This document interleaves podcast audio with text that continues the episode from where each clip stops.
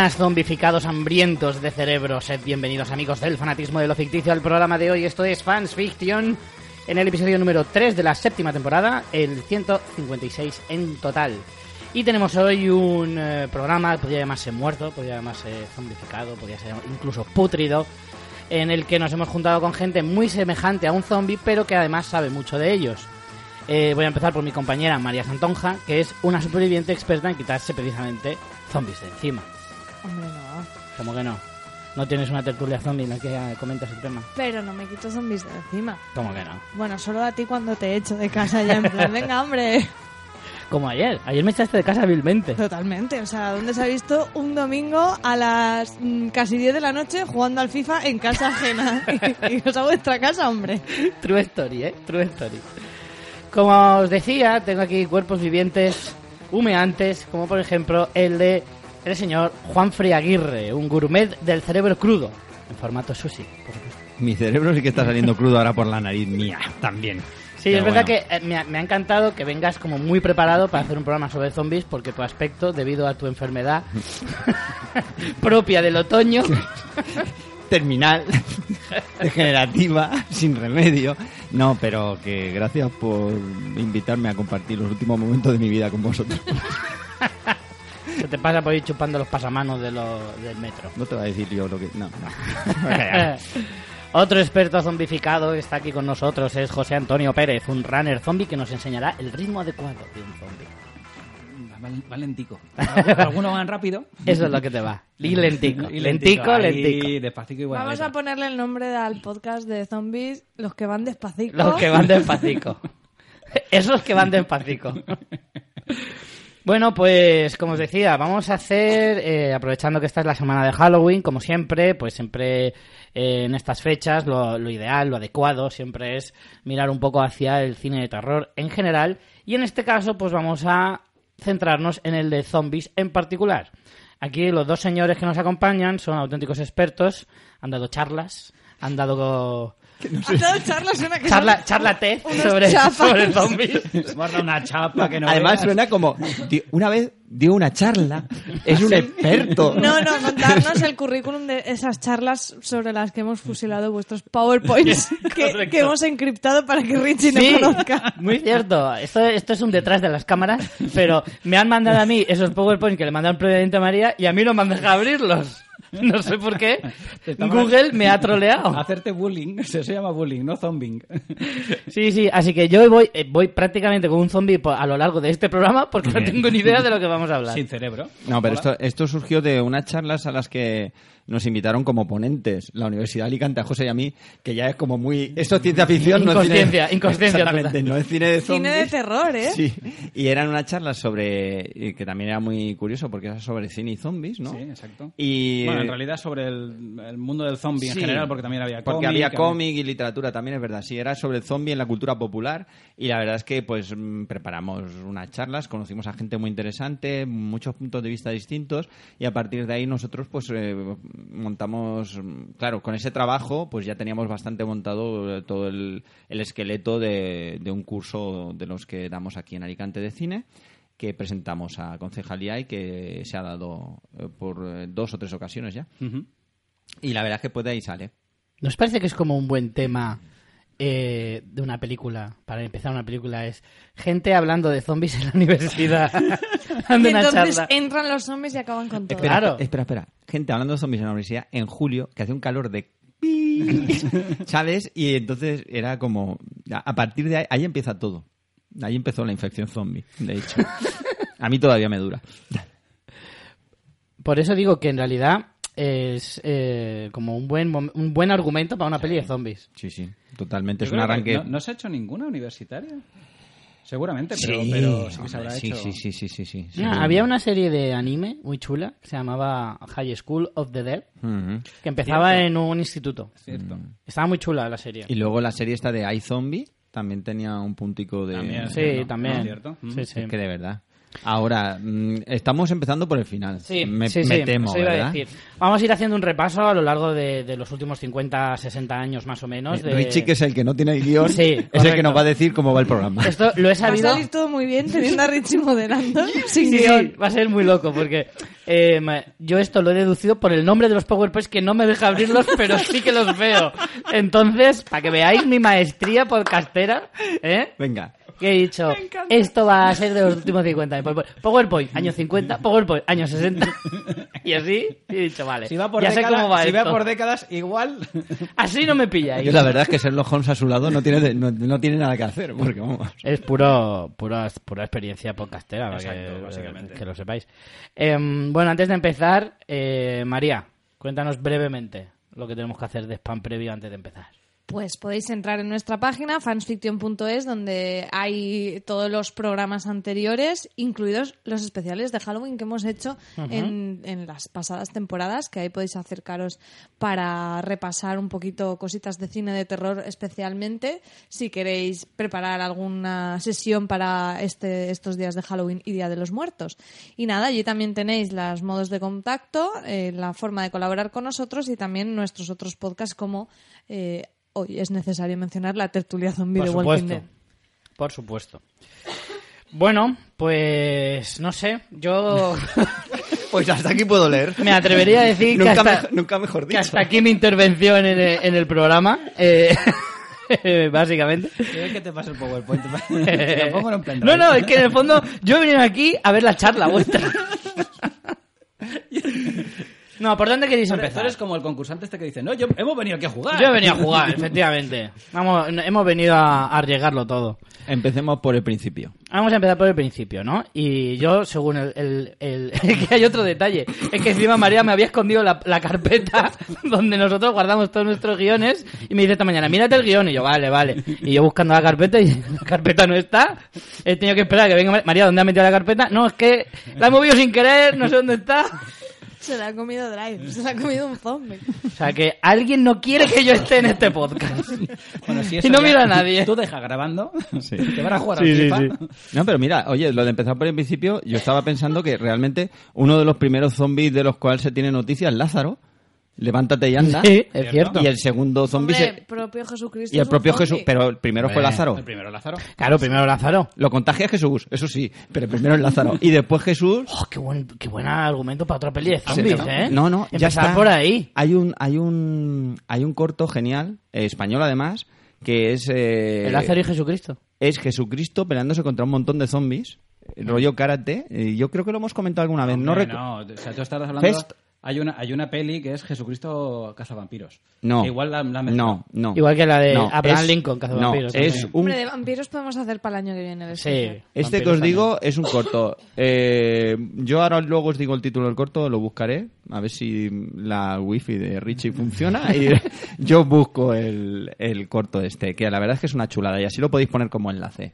Eh, pero bueno, a, coñas aparte, comencemos por el principio cinematográficamente hablando. No más, yo empezaría por el principio de Joder. que es un zombie, ¿no? De los tiempos. De, los Ya me he asustado. Como concepto. Como concepto. o Ah, sea, que ¿de María la?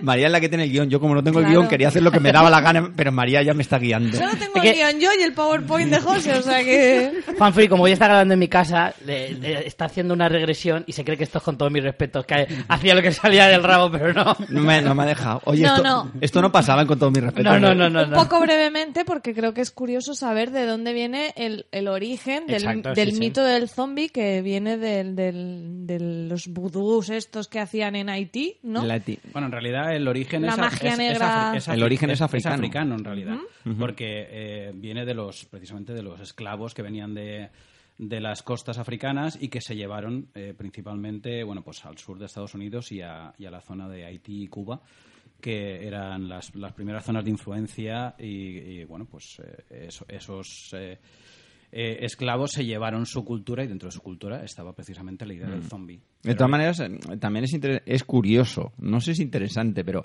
es curioso eh, que el concepto de zombie, de muerto viviente, está en todas las culturas, no solo en la africana, Sí, ¿vale? sí, sí, sí. Eh, mm, cierto es que el concepto de zombie cinematográfico, de zombie de- del vudú, haitiano y todo esto, parece. es el que viene de las religiones animistas africanas, Exacto. ¿vale?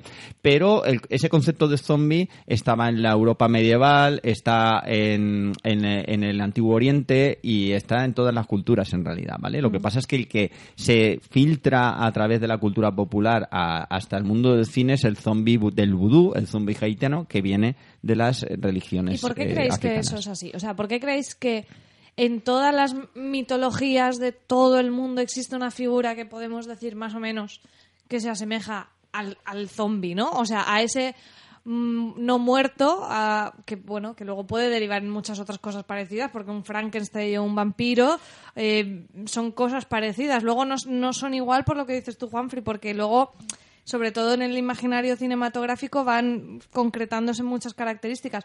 Pero la idea esa de un muerto que no está muerto Mm. Es una- está en es todos una- lados. ¿Por qué? creo- ¿Por qué nos da tanto miedo? que es ¿Qué teoría tenéis? En el fondo responde un poco a una de las preguntas mm, primigenias del ser humano, ¿no? Que es como cómo vencer a la muerte. Exacto. Es como, como si en todas las culturas eh, intentaras adivinar qué hay más allá de la muerte o si el hombre puede volar. O sea, las inquietudes más básicas del ser humano que ha tenido incluso en la prehistoria. De hecho, si os dais cuenta, eh, lo que me comentaba Juanfrey, existe en todas las culturas, porque, por ejemplo, Claro. en la cultura nórdica existe, en la cultura de los vikingos existía el, el zombie, como se llamaba de otra manera, eh, en la cultura de la Europa occidental, en la China, en la, la japonesa también tiene un tipo de, un tipo de zombie. Hay distintas variedades eh, con respecto a eso.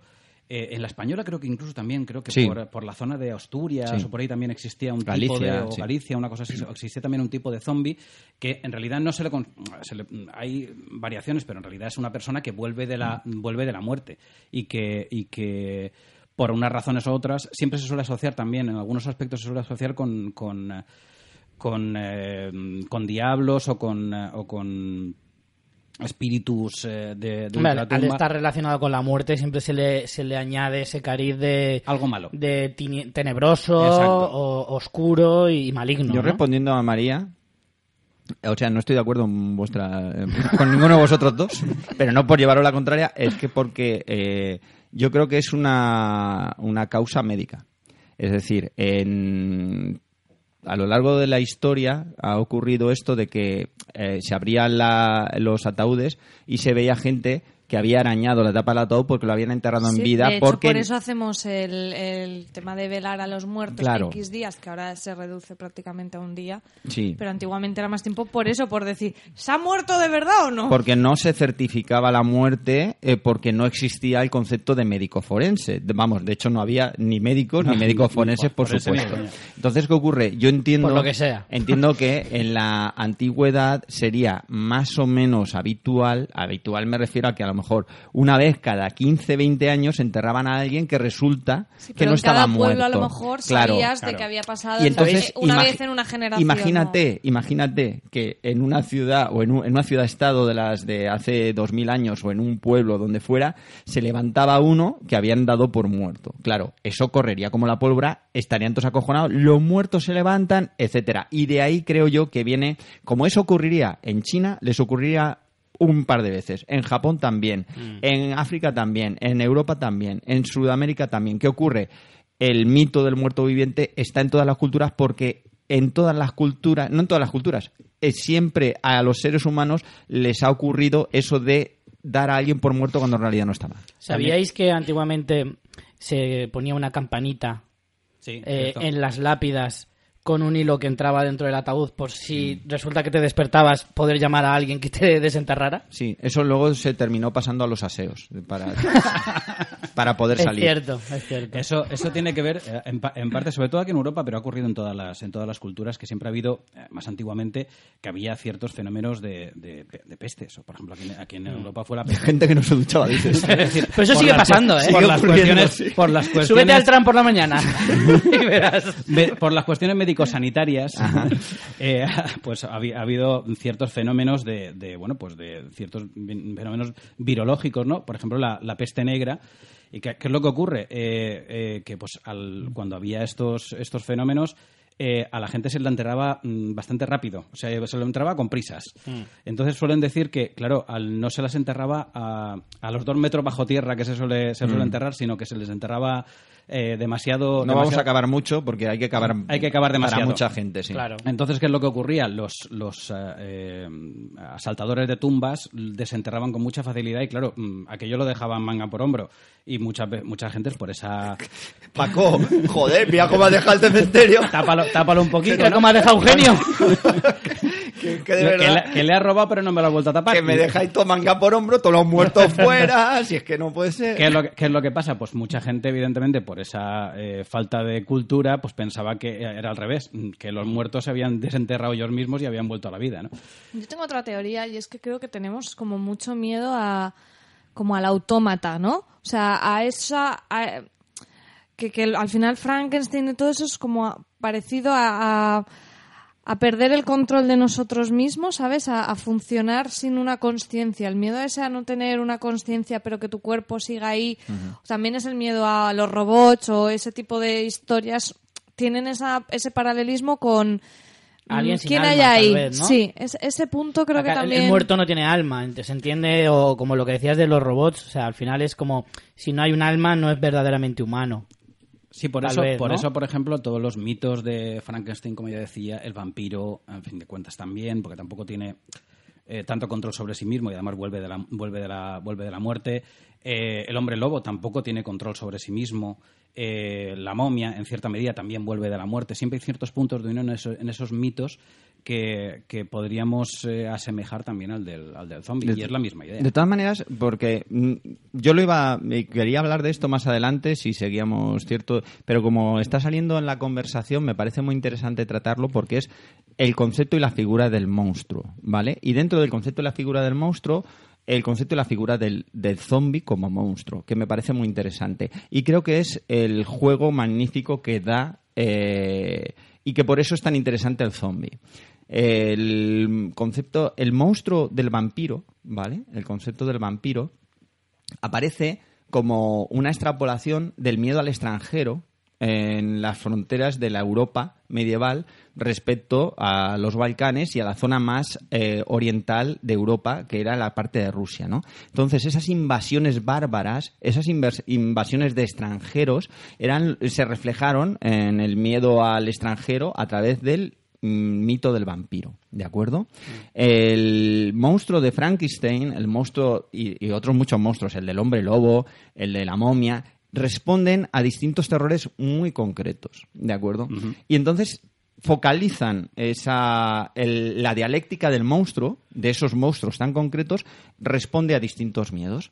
El, el miedo del zombie, el zombie como, como monstruo, nos, eh, se, nos aparece, se nos aparece, funciona como un recipiente eh, vacío. Es decir, es un monstruo que no tiene per se, no tiene ninguna personalidad, no tiene ninguna finalidad y ningún objetivo. ¿De acuerdo? Es una masa, en es- realidad, no sí, es ni siquiera un... Sí, pero lo que ocurre es que eh, a lo largo de, y como veremos en el análisis que, que supongo que vamos a hacer a lo largo del programa, eh, el monstruo del No sé, zombie. ya veremos. Ya veremos. Richie, Richie me ha mirado así con una cara. a ver qué... El, el- No sé. el monstruo del zombie a lo largo de la historia ha ido reflejando distintos miedos, unos miedos muy distintos. Así como el vampiro sigue siendo el miedo al extraño, eh, Frankenstein sigue siendo el miedo a jugar a ser Dios y no conseguirlo, y los distintos monstruos tienen unos miedos muy concretos, el zombie ha respondido a miedos muy distintos. No es el mismo zombie, no es el mismo monstruo, no es el mismo miedo el zombie de los años 30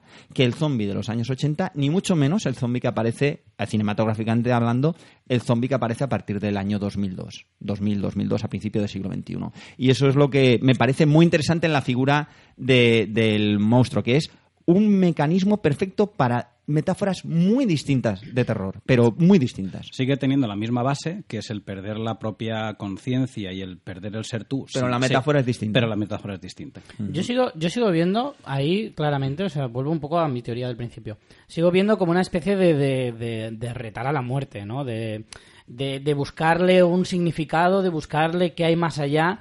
Y, y como nunca hemos sabido responder a esa pregunta, eh, el, el, eh, ser humano se ha inventado, pues, el- la, la forma física de representar que hay más allá de la muerte. Pero O te sea, refieres al origen. no, me del refiero a, a- a que me parece una, una forma de expresar uno de los mayores de las mayores incógnitas del ser humano. El es me- que, hay más me- allá de la muerte. El que me pasa cuando me muero. Exacto. Como eh, a pensar en, en un cielo, en, en el paraíso o en el infierno o cualquier otra vertiente que te puedas imaginar, o la reencarnación. Todo eso es muy metafórico, muy espiritual y muy, y muy poco tangible. Es una manera de, de darle cuerpo, de darle una Mm. explicación física, visual y que tú puedas tocar, oler y, y de todo de, de una manera más, eh, ya te digo, física, de, de expresar la muerte en forma física. Yo no lo veo. Es que el concepto de, de zombie no es un ser humano que ha muerto, es otra cosa. O sea, yo no estoy, yo ya te, yo ya te he dicho que no estaba de acuerdo Aparte, contigo. Ya, ya, ya lo veo. Aparte, aparte de eso, el origen, eh, el, el inicio del zombie, el- hay dos tipos de zombie en su origen. Porque puede haber un zombie, o sea, en, en el- la idea haitiana de los, de los esclavos haitianos, eh, hay dos tipos de zombie. Uno que ha muerto y que lo reviven, y otro que en vida está, eh, su conciencia o su voluntad está eh, subyugada a otro. Exacto. O sea, puede estar en vida. Ah, vale, vale, vale. Y que el- el- uno de los primeros zombies es precisamente no es que esté muerto, es que parece. Exacto. Pues exacto. si estaba parece, muerto, estaba de parranda. Vamos a hablar primero de, de esos primeros zombies en el cine de los años 30, que vienen un poco más ligados, ¿no? Por Yo no he visto el PowerPoint de los años 30, ¿eh? Yo he visto a partir de los 50. eh, que vienen un poco más ligadas a esa tradición haitiana que estabais comentando. Y, y bueno, eh, por lo que yo he visto, que sí he visto en el PowerPoint de José, eh, ahí nos hablabas, José, de, de que mm, había un poco también el miedo al canibalismo tribal de los franceses y británicos que estaban en su época colonial, ¿no? Visitando seguramente esas zonas desconocidas. mm, Donde había con- gente que se comía gente. claro, con, con gente rarísima que de ahí un poco les viene. Y después eh, la parte de la, de la esclavitud y los rituales de vudú haitianos, que es un poco lo que por donde tú tiras, que en las pelis se ve reflejado en, en, en esos personajes de brujos que dominan como una masa de personas que pueden estar vivos o no. Claro, es que el- el- en realidad el, el, eh, el zombie original, podríamos decirlo de esa manera, eh, no solo es eh, que, bueno, en el caso del de, eh, el zombie en vida, porque el brujo, que se llama Bokor, eh, lo que hace es dominar a otra persona, zombificarlo y hacer que eh, haga la voluntad de ese brujo. Tiene nombre de Bocor di- es, es como el término. El término, sí, el término del, del tipo de brujo. tiene nombre de DJ. Bokor. DJ Bokor, es verdad, tío, Bokor. A mí me parece, me parece un personaje de Señor de los Anillos. También. Bocor de Moria. por ejemplo. Pues eh, claro, lo que reflejan tanto el que está en vida como el que está en muerte, el que está en vida es, eh, eh, es, el, es el ejemplo de la esclavitud. O sea, tú estás dominado por otra persona. ¿vale? Es el reflejo de su propia esclavitud. Pero en el caso del el, el zombie muerto, eh, eh, o sea, que el que reviven de la muerte, es, es el hecho de decir, vamos, yo soy esclavo toda mi vida, pero es que encima muerto todavía sigo siendo esclavo. Mano de obra barata, lo mires por donde lo mires. Claro. El caso es que aquí es muy importante. Es la continuidad de la esclavitud. en realidad. Exactamente, por eso es importante eh, la continuación de la tradición africana de, de esas religiones que mm, tenían en cuenta el concepto del, del, del no muerto o del muerto revivido, ¿no? del zombie, cuando se lo traen a Estados Unidos cala mucho porque es que en Estados Unidos tenemos ahí ese trauma sociocultural brutal que es la esclavitud que además venía en los barcos de esclavistas de, de- que venían a través de desde África a través del Caribe eh, y venían a terminar en la parte sobre todo del sur de, Estados Unidos en Florida Claro, hay un, hay un hecho bastante eh, histórico, bastante mm, representativo con respecto a esto, y es que eh, precisamente Haití fue la primera, eh, la primera isla que se independizó. Y que venía precisamente con esas tradiciones. Claro, los americanos dijeron, hostia, que estos los tenemos muy cerca. Es decir, por eso arraiga tanto el concepto de zombie, no solo en el Caribe, que también, por supuesto, porque eran los primeros puertos de los barcos esclavistas, sino en Estados Unidos. En Estados Unidos el concepto de zombie es muy potente precisamente por eso, porque todos los esclavos negros traen el concepto de, de zombie y es que además se, im- eh, se imbrica muy bien dentro de lo, lo que es la cultura popular americana, precisamente por ese trauma, porque el zombie es un esclavo y los negros eran produce, esclavos, claro, claro. claro. Y el miedo precisamente es a que, a que haya una revolución de esclavos. Por eso eh, el estigma del zombie también cala muy bien en, en Estados Unidos. Al final siempre el zombie, como hablamos antes, que no, que estáis Es hablando... un recipiente vacío que, que- en el que vuelcas tu, tu, tu pensamiento, tu Pero a metáfora. diferencia de otros mm, monstruos que suelen ser como más individualizados, tienes un Frankenstein, un Drácula, el zombie siempre es una masa, Grupal. son muchos y, y tiene como mucho más esa conexión con esos miedos como sociedad. No son miedos tan quizá tan individuales como decía Richie de el miedo a la muerte, sino el miedo a la alienación como sociedad, Exacto. el miedo a la esclavitud, son temas como más Es que el zombie... como, como culturales, sociales. Claro, el zombie da, a mí me parece fantástico, sobre todo a nivel eh, cinematográfico, porque da un juego sociocultural brutal, porque es que trata te- tres temas muy fundamentales. Sobre todo, va ligado a la pérdida de el sentimiento de identidad. El zombie no tiene identidad ninguna. El zombie va en grupo. El zombie, eh, la persona no es zombie. Eso ha- se ha tratado quizá en, lo- en algunas películas modernas el zombie como individuo, ¿no? Pero eh, la idea de zombie da ese juego brutal porque es una pérdida de identidad. El zombie ya no tiene identidad por sí mismo. Además, eh, que es un sentimiento de alienación, ¿vale? Perder la identidad. Además, la alienación esta que, que cuenta es va unida a, a que somos animales gregarios. El ser humano es un animal que vive en sociedad y entonces es un animal individual que vive en sociedad. ¿Qué ocurre? Cuando te transformas en, en zombie, ya no eres capaz de vivir en sociedad. Ya pierdes tu individualidad dentro de esa sociedad y pasas a ser un grupo, una masa, como decíamos, ¿no? Y además, el zombie habla del miedo a esas pérdidas de la, de la individualidad, pero además de el miedo de que quien siga siendo humano va a tener miedo de ese gregarismo nuevo, porque el ser humano vive de manera gregaria en conjunto, pero manteniendo su individualidad, pero cuando se enfrenta a una masa de zombies, se enfrenta a un gregarismo terrible que es el de la masa de zombies que va a, arrasar con todo. Entonces, eh, tenemos esos tres conceptos, ¿no? La alienación y el gregarismo, tanto del ser humano como individuo que vive en sociedad, como del zombie que solo es capaz de tener un cierto sentido dentro de un gregarismo mucho mayor, ¿no? Muy interesante esto, ¿eh? sobre todo sin guion. ¿eh? Tenemos aquí mm, lo que sí que hay que pensar es que mm, aunque mm, en los años 30 sí veíamos esos temas que, como decíais, que cala el concepto de zombie en la, en la cultura norteamericana, las pelis son del, de Hollywood en aquel momento, pero son como la purria de Hollywood, o sea, son pelis de serie B de muy poco presupuesto. Y, y, Eh, y Z también. Y a lo mejor eres muy generosa diciendo serie B. la- lo último de lo último y, y- y claro, no, no sé hasta qué punto tenían mucho impacto o luego eran pelis rentables. Hubo algunos éxitos. Aquí había algunas pelis apuntadas de esta época que no sé si habéis podido, eh, habéis tenido la oportunidad de ver alguna de estas pelis de los años 30 a 40. Sobre todo, eh, yo como sé que José ha visto más, Sí, he, eh, visto, he visto bastantes más. Yo quiero comentar sobre todo que es que en los años 30 el invento del programa doble Sí, aparece, aparece en los años 30 como...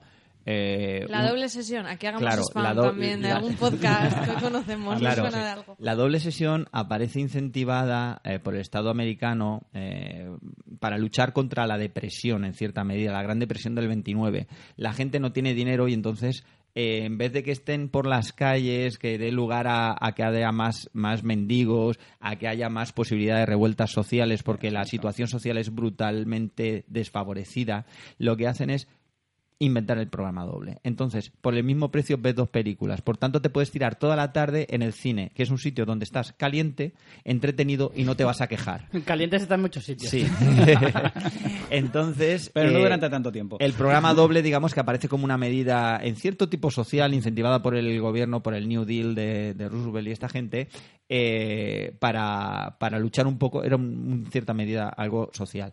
¿Qué ocurre? El programa doble era una película de clase A, de buena producción, con una película de serie B o serie Z. Sí.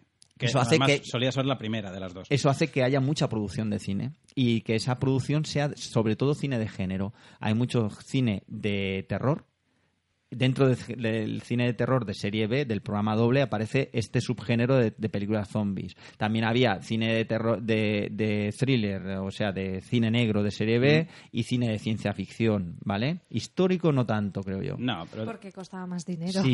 Hombre, No, no, se pueden hacer películas históricas de serie B, pero que no le dio a Hollywood muchas, por ahí. muchas de esas películas, sobre todo las de serie B, reutilizaban escenarios. Claro. ¿verdad? Muchísimas. Entonces, eh, cinematográficamente hablando, eran películas que estaban muy por debajo de las de las de primer nivel, lógicamente, pero Se pueden encontrar cosas muy buenas dentro Claro, del algunas género. serían muy repetir esquemas, o sea, ya aparte de a nivel de producción que pudieran repetir escenarios, era coger a lo mejor el A, B y C de la fórmula que conocían de peli de zombies. Y el malo siempre era 27 el malo siempre era el brujo de turno o el doctor de turno que Exacto. tenía una plantación para llevar a los, a los zombies, para tener mano de obra barata, y los zombies eran esclavos, que eran o vivos eh, hipnotizados, digamos, o muertos revividos, que trabajaban para él y ya está. El tipo de zombie, sumiso, lento, sin voluntad, mano de obra esclava, algo muy parecido a muchos trabajadores de hoy en día. Y eh, sin Estás definiendo los funcionarios. Sí, a- algunos. y de toda esta película que podías decir, "Puf, ¿y salió algo bueno? Pues salió un peliculón. Uno, uno ejemplo. seguro. Yo anduve con un zombie, una de las Sí. películas más conocidas de Jack Turner. Que Jack Turner lo que pasa es que era un virtuoso de la imaginería visual y se hizo peliculones. Ahora es cuando José nos va a contar todas las que ha visto. Empezando por la que se conoce por la primera película La zombies. primera Contarnos peli- un poco también de qué van esta que comentas de Yo anduve con un zombie, un poco por qué valen la pena, porque, jolín, a la gente normalmente de entrada hoy en día ponernos una peli de los años 30-40 cuesta. Pero entonces, ya que aquí tenemos seleccionadas algunas perlitas del género, pues que nos den ganas a todos de acercarnos a ellas. A ver si alguno se anima. Hombre, a ver, yo creo que la primera que habría que nombrar, que además es la primera oficialmente en la que se nombran los zombies, mm, literalmente creo que es el minuto uno y medio aproximadamente, es eh, la Legión de los Hombres sin Alma. ¿Te refieres que dicen la palabra zombie? Zombie. Sí, sí, o sea, es- van una pareja en un carro y de repente aparecen unos por una colina y dice aquel, ¡zombies! Ya está, minuto, Claro, minuto ni medio. Porque no, no, la palabra zombie Antes no había aparecido En o el sea, cine, es- en el cine. en el cine. Ah, es la primera vez que aparece en una, en una una película, la palabra zombie. Mm, Pero sí. la palabra zombie, ¿quién la acuña? Eh, se acuña desde... Hombre, bueno, ya existía, antes, ya en venía varios- de, la etimología, de la etimología de las religiones animistas africanas, ya venía O sea, de ah, vale, vale. O sea, que Claro. viene dentro de esa, toda esa cultura de la que estábamos hablando antes. Viene del criollo de Haití, zombie. Ahí está. Qué bonito. Y Oye, venía... pues los chorizos criollos están riquísimos. Pues sí, pues sí. Y, y están muertos. Y están muertos También. todos. Y ahí lo dejamos. Y, y- y antes, y antes, María, había conceptos, o sea, eh, etimológicamente hablando, palabras que se fueron asimilando desde, desde conceptos africanos. Sí. De hecho, hay una... hay- hay- Espíritu en Cuba es zumbi, eh, en, a ver, en Gabón cadáver es mm, zumbi, demonio en el Congo es mm, zumbi, cuerpo sin alma en Angola es nvumbi, y ya ¿Estás no, diciendo personaje de los Loonies? y no os voy a pronunciar más cosas porque, pero bueno, que todas etimológicamente mm, se parecen un montón. Claro. Ya digo, la... la- Resuelta tu duda, volvamos a la Mucho. peli donde aparece por Correcto. primera vez la palabra Pues. Correcto. película hecho- cuyo título original, es White Zombie. White Zombie, Eh, la- que aquí en España se llamó La Legión de los Hombres sin Alma. que da más miedo. que es más o menos lo mismo. la- Es más o menos lo mismo, es sí, lo pero mismo. es, es muy curioso. Primero de todo, es White Zombie eh, se podría en en realidad eh, traducir, la traducción literal sería la zombie blanca, porque la que zombifican es a ella. Ah, es una chica. Es una chica. Y aquí se llamó La Legión de los Hombres sin Alma. Se puede hacer spoilers de pelis de los años 30, ¿no? Sí, yo Hombre, creo que has tenido Estas del, tren- 80, casi 90 años para verla. estas del que- 32 yo creo que sí. ¿Te imaginas? ¡Maldita sea! No te lo perdonaré nunca, Lo, fanfiction. lo mejor, lo mejor de todo es que lo de Legión, lo de Legión hay 5 o 6, ¿eh? Claro. Tampoco... Era serie B, era serie B. Eh, hay, hay un momento en el que, porque por cierto, esta película, el protagonista era Bela Lugosi, eh, conocido por ser el, eh, bueno, de los, uno de los Dráculas más conocidos, eh, que es el del Drácula de Todd Browning. Eh, él tiene una plantación, porque además este, eh, esto es en Haití, él tiene una plantación. Él y es ahí- el brujo. Él es el brujo y tiene ahí unos cuantos zombies trabajando para él, que eso sí que están... Vaya. Eso sí que es montárselo bien. Al salariados no son. sin, dar, sin dar de alta en la seguridad exacto, social. exacto. De hecho, hay, hay, un hay un momento buenísimo porque Por uno- contratado por obra de servicio, un año sí, y se lo renuevan y se lo renuevan. Unos, unos hijos de Ah, puta. También es verdad que si vas siendo zombie al médico, pues, un pastizal para la subida social, casi mejor no, ¿eh? Porque si hay que arreglarle todo lo que tiene. Eh, hay- hay- hay un Que se momento- me ha caído el ojo. Hay un momento buenísimo dentro de la película que están en la plantación y están en un molino de estos de, de, eh, de azúcar y se cae uno dentro del molino y no pasa nada, todos, todos siguen allí Hay más. y no pasa nadie más. Pero vamos, lo que es la Legión Legión creo que son seis, ¿no? aproximadamente, tampoco, tampoco es mucho más, ¿no? Bueno, es en una la pica- era de Ultron pasaba igual, te ponían la era de Ultron y era Ya. la tarde que Ultron estaba La, enfadado. se- la semanita como mucho. el par de O días. sea que lo del engaño en los Un mal fin de semana de Ultron se debería de llamar. La resaca de Ultron. Pero bueno, la verdad es que es una, es una película muy, muy curiosa y además también, también es, es cortita y como curiosidad, aparte de eso, vete- es que vete- es la primera que oficialmente se, se Pero utiliza vete a la chicha, zombie. vete a la... A Yo anduve con un zombie, que es la... Ah, anduve con un zombie de los 40, ¿eh? No es por nada, te estás Sí. viendo a los 30, sí. Ah, bueno, ya, pero pues saltar no... Es que tú ver, quieres yo- hablar de la morralla fina, ¿no? No, dentro, dentro de los años 30 yo sí que eh, eh, pondría una que es muy interesante, una película de Michael Curtis, que es del, no recuerdo exactamente a- qué año es, el 36 creo que es, que eh, se llama Los muertos andan, se tradujo, se tradujo aquí en España. Michael Curtis es el director de Casablanca. Mm, eh, entre otras. Entre otras y de, muchas. y de un Robin Hood. Entre muy- otras muchas. De un pedazo de Robin Hood. Eh, pero es la, del 36. Vale, pues esta oficialmente, por cierto, o sea, aquí se llama Los muertos andan, pero se llama The Walking, The Walking Dead. Dead. Vaya. O sea Vaya, que vaya. Robert Kirkman no eres tan original como Vaya, pensabas. vaya, Robert Kirkman. Se te ha visto el plumero. Oye, con Boris Karloff, ¿eh? Ni Con Boris Karloff. nada. Y además es una revisión eh, muy curiosa eh, entre Frankenstein... Fanfiction destapando a Robert Kirkman. eh, entre Frankenstein y el, y el zombie. ¿eh? Es una, una película muy, muy curiosa y muy recomendable.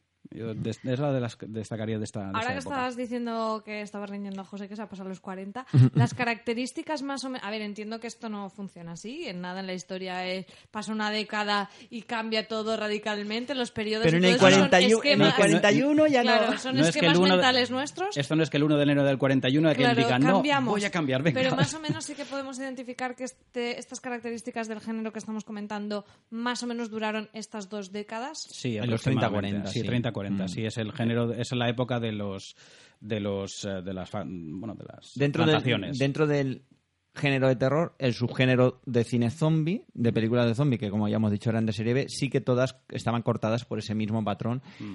Eh, salvo alguna excepción, pero todas tenían lo siempre, incluso la de eh, Yo anduve con un zombie, Sí, Eh, es, es también es la, es la plantación en la que, bueno, pues uno de los personajes está zombificado, tampoco vamos a hacer tanto spoiler.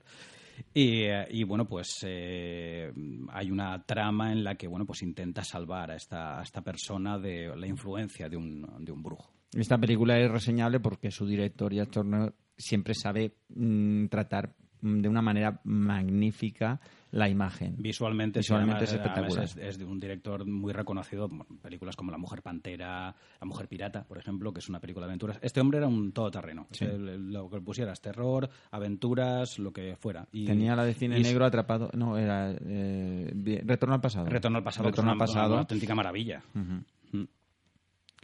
¿Qué otras películas destacaríais de esas dos décadas, de los 30 y los 40? Pues aparte de Yo anduve con un zombie, que quizás sea la más, la Poquita más cosa importante, mm, sí, poquita cosa más, porque aquí ya empieza, aquí ya empieza a ver eh, dentro de este de esta época empieza a haber un, eh, además se, hace- se nota que va llegando la Segunda Guerra Mundial, eh, ya empiezan a meter no sol- no estamos en el en el brujo que, que atormenta a, a unos determinados personajes y el científico loco, pero aquí el científico loco ya empieza a asociarse con el científico nazi.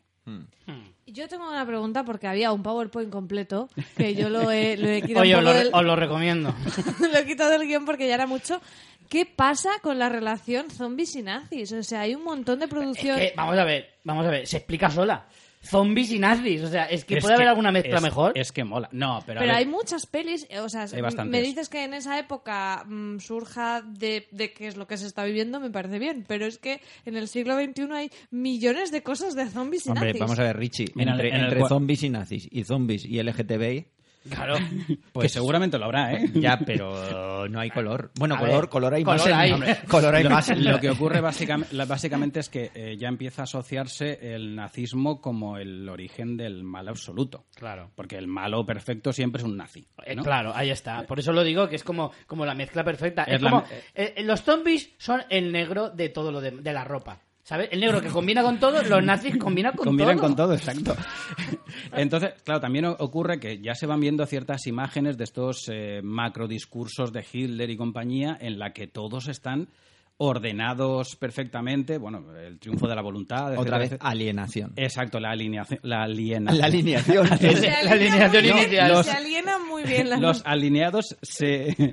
Los alienados se alinean muy Hitler bien. jugaba por un 3-4-3. Tiraba ahí a, a- a- No, pero bueno, al fin, al fin y al cabo estaban muy bien Descuidó su defensa. alineados los zombies. No, pero bueno, es, es la, la alienación de las masas también. Exactamente. Por- Mm. Entonces, ha ido bastante. También, posteriormente, eh, todos estos experimentos que hicieron eh, los nazis, eh, Mengele y compañía, también Pero esos lo pueden- experimentos se, supieron más tarde, ¿no? se ¿O supieron sí más se tarde. sabía? No, pero quiero decir, hay una No, pero evolución. existe producción de cosas de zombies y nazis hasta hoy en día. O sea Sí. que Sí, sí, pero bueno, que hoy en día, porque se hace No, también... pero es a, par- a partir del 45 es cuando ya se empiezan a saber todas esas cosas y evidentemente el Mad Doctor nazi es el Mad Doctor por Es un excelencia. tipo muy pero recurrido. el, el explosion de, de ese subgénero, digamos, dentro del propio subgénero de zombies, estallaría más en los 50, ¿no? La primera película en la que aparece un, un, eh, malo nazi sería eh, El Rey de los Zombies, que es del 41. O sea, que Pare- ya Parece una peli de Elvis. Oh, pues fíjate que El los- Rey de los Zombies. Pero ahí no había... Bueno, son zombies en en, el, una, en, en disco. Sí, sí. en el 41... Hombre, la, li- la, la liga, iba a decir, la guerra había empezado hace Hace muy poco. Sí, de hecho, de hecho, no es que, porque yo eso sí que lo he visto, no es que se diga exactamente que es un es alemán y tal, porque hay un momento que sí que habla por radio, porque es un medio espía y tal. eh, habla por radio con otros, habla en alemán y bueno, pues ya más o menos se va asociando. Es curioso que dos años después, que es La venganza de los zombies, Revenge of the Zombies, es en el 43, ahí ya aparece un Mac Doctor nazi. Además, a mí me encanta, esta es mm, divertidísima en muchos aspectos porque, atención, los zombies eh, les hacen, para llamarlos, los llaman con una especie de canto tiroles. No me digas. Sí. Y, Qué maravilloso. eh, y sobre todo la, la forma de andar es así como el paso de la boca estos de los alemanes, de los, O sea, ¿cómo, cómo se titula esta? eh, Revenge of the Zombies se llama, es del 43. Las pondremos todas en las notas del programa. Yo también animaría una cosa que, sabéis que yo soy una obsesa con la duración de los programas, que siempre, de los programas digo, de las películas. Pero de los programas también. También.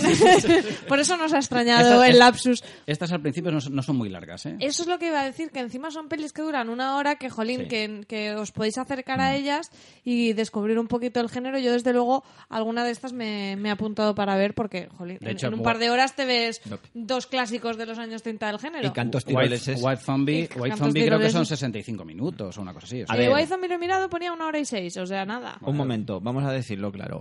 White Zombie y Yo anduve con un, con un zombie son los dos únicos clásicos de los que Bueno, el resto son películas morrallica, yo, ¿vale? yo- yo la de la de, la de Michael Curtis, la de Michael Curtis aunque no es tanto un clásico, es No, una película muy desconocida, pero es- Recomendable. Sí. Sí, mucho.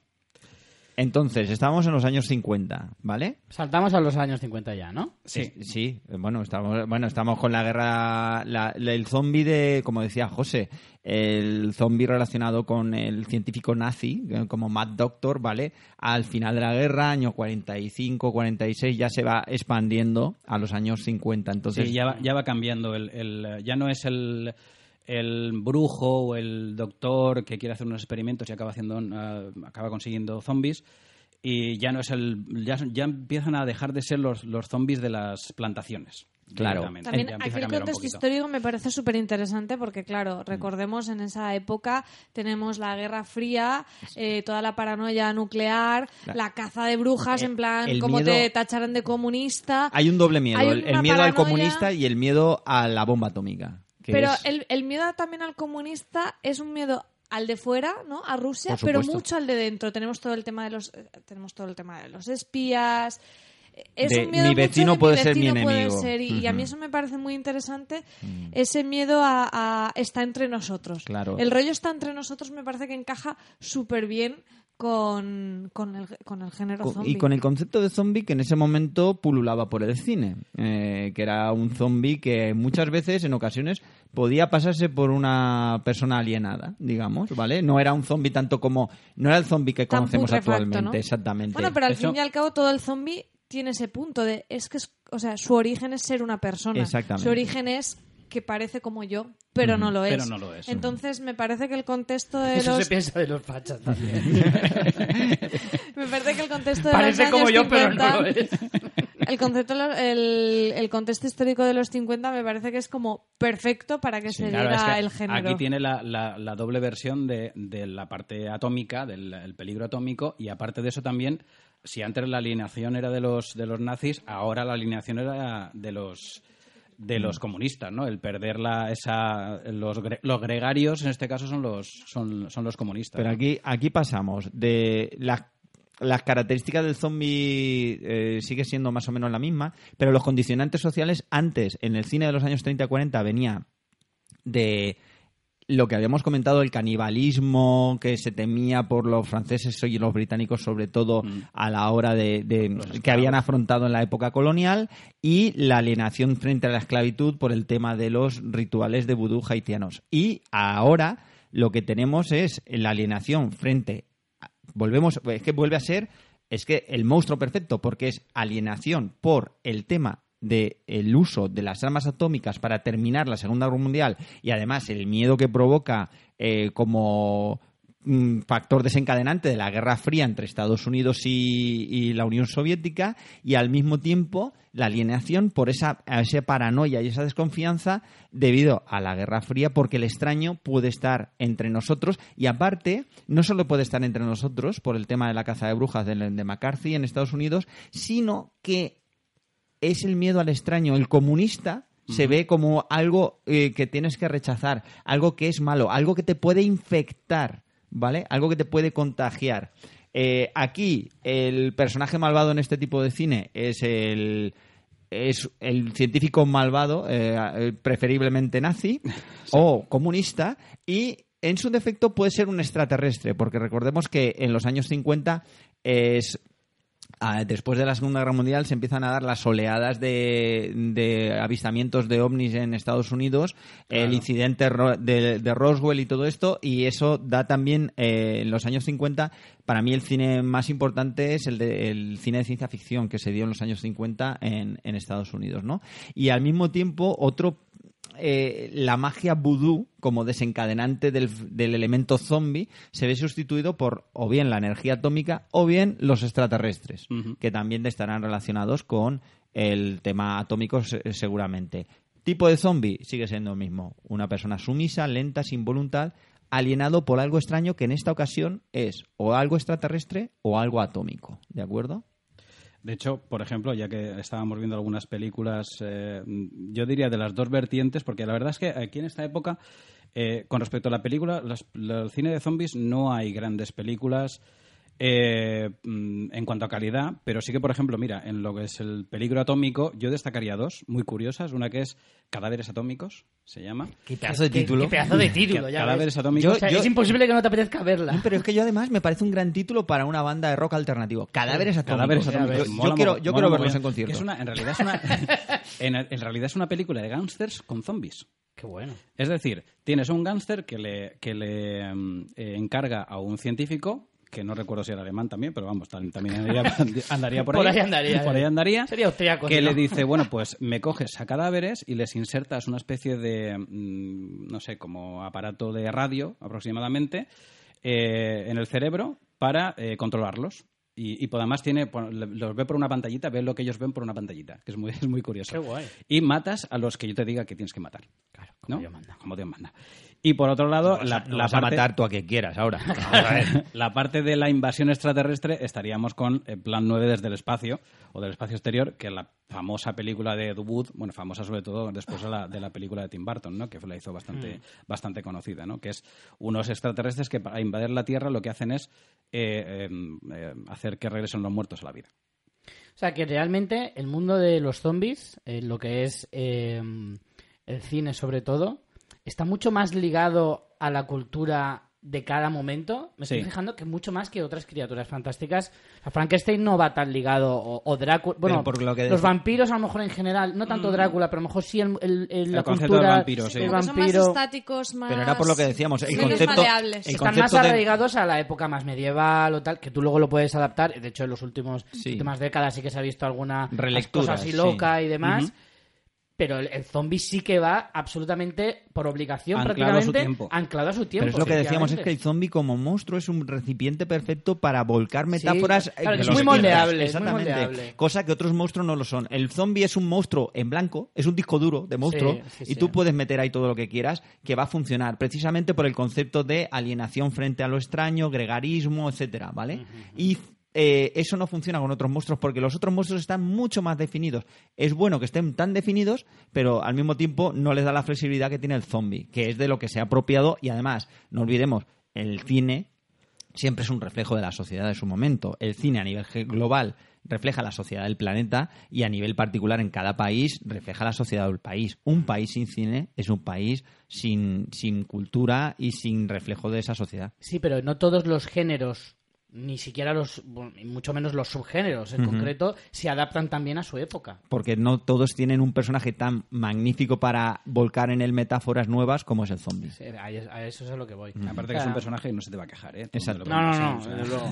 No, pero que me, me fascina un poco eso, ¿no? Lo, lo Sí, bien es- que se ha ido readaptando el propio Sí, tota- eh, personaje en sí mismo a, la- a cada sociedad. Porque además funciona, lo, lo comentábamos desde el principio, fun- funciona como metáfora de esa pérdida de la identidad. José, dispáranos un par de películas más de estas Venga, de los locas 50. locas de los 50. Eh, Hombre, yo la de, Ed Wood, la de Ed Wood la quiero ver porque además en Ed Wood en la peli se veían Se veía. trozos, entonces quizá tenéis en mente esos personajes, no de la original, sino de la recreación que sale, que filman en Ed La, la de Ed Wood filmada por Tim Burton, las, zonas- las, las escenas que aparecen son muy chulas, pero si ves la original, tela, ¿eh? Tela de mala, no, rematadamente mala.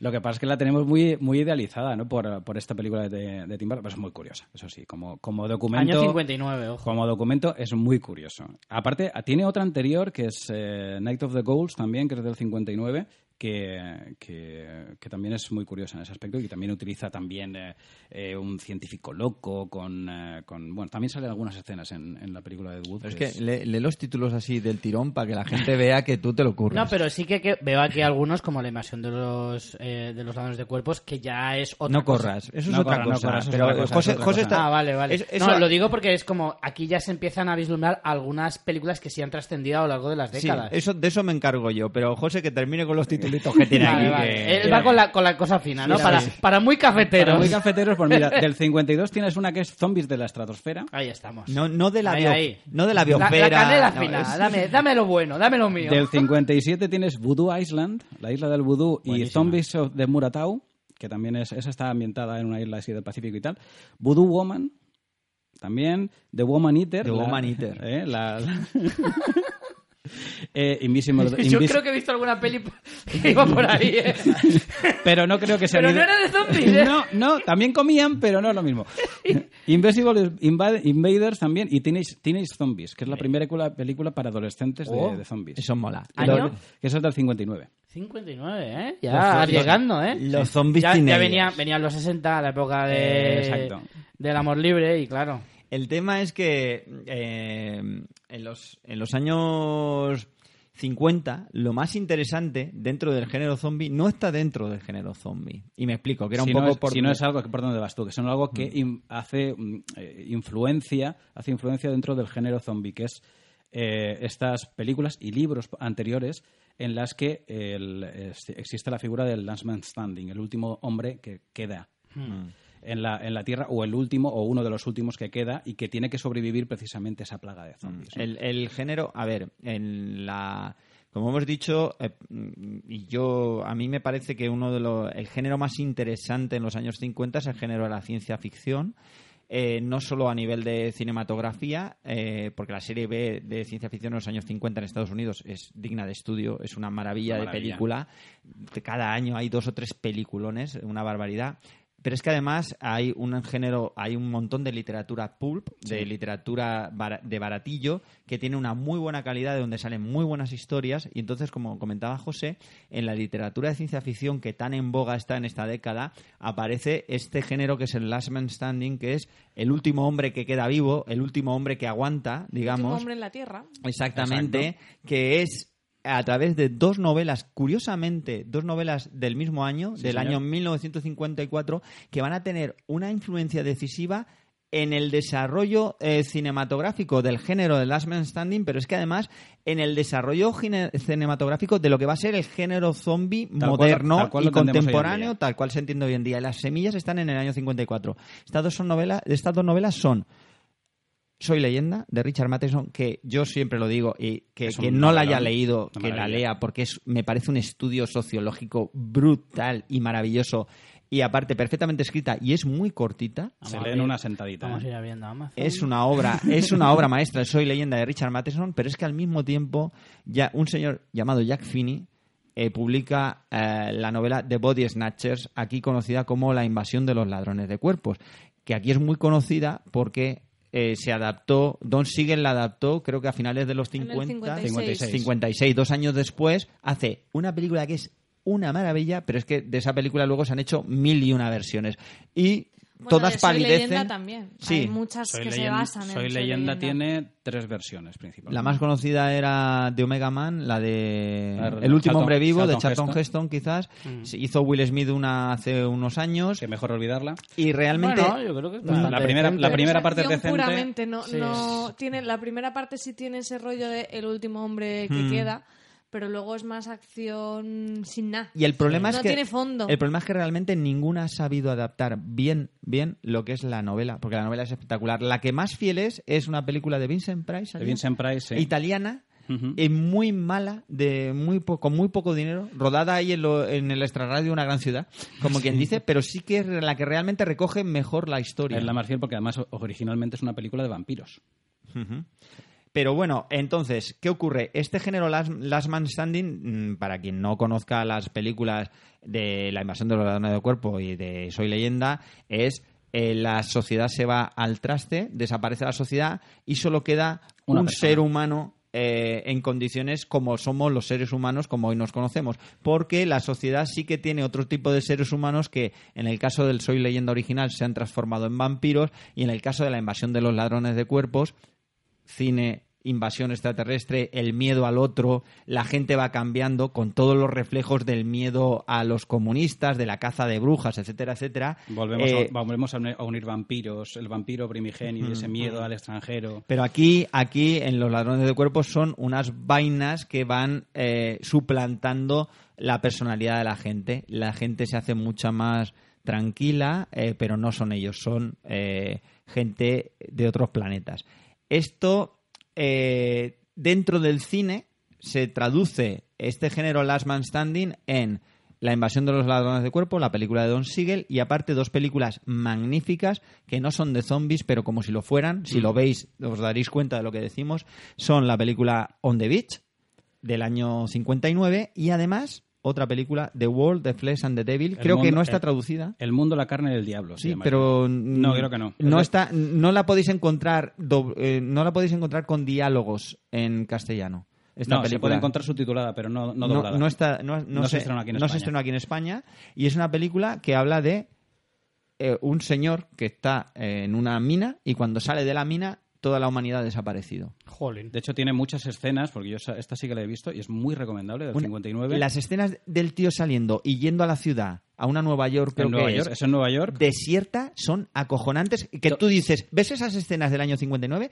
dices, porras, esto es lo que yo he visto luego en Soy Leyenda, lo que he visto Claro. en 28 días después. Esa- esas, escenas, esas escenas de Soy Leyenda que tanto nos impactaron con Will Smith por en medio de las calles totalmente. Y en la peli de Charlton Heston En la peli de. Charlton Heston también. Esto está hecho en el 59 a palo seco, sin, sin, eh, Sin ordenadores, sin sin ordenadores y sin nada. Y impresionan muchísimo porque ves a Harry Belafonte, que es el, protagonista principal de la peli, eh, sin nadie por medio de las calles, gritando como un loco, Unos eh, planos escuchándose, magníficos. escuchándose el eco de la ciudad vacía.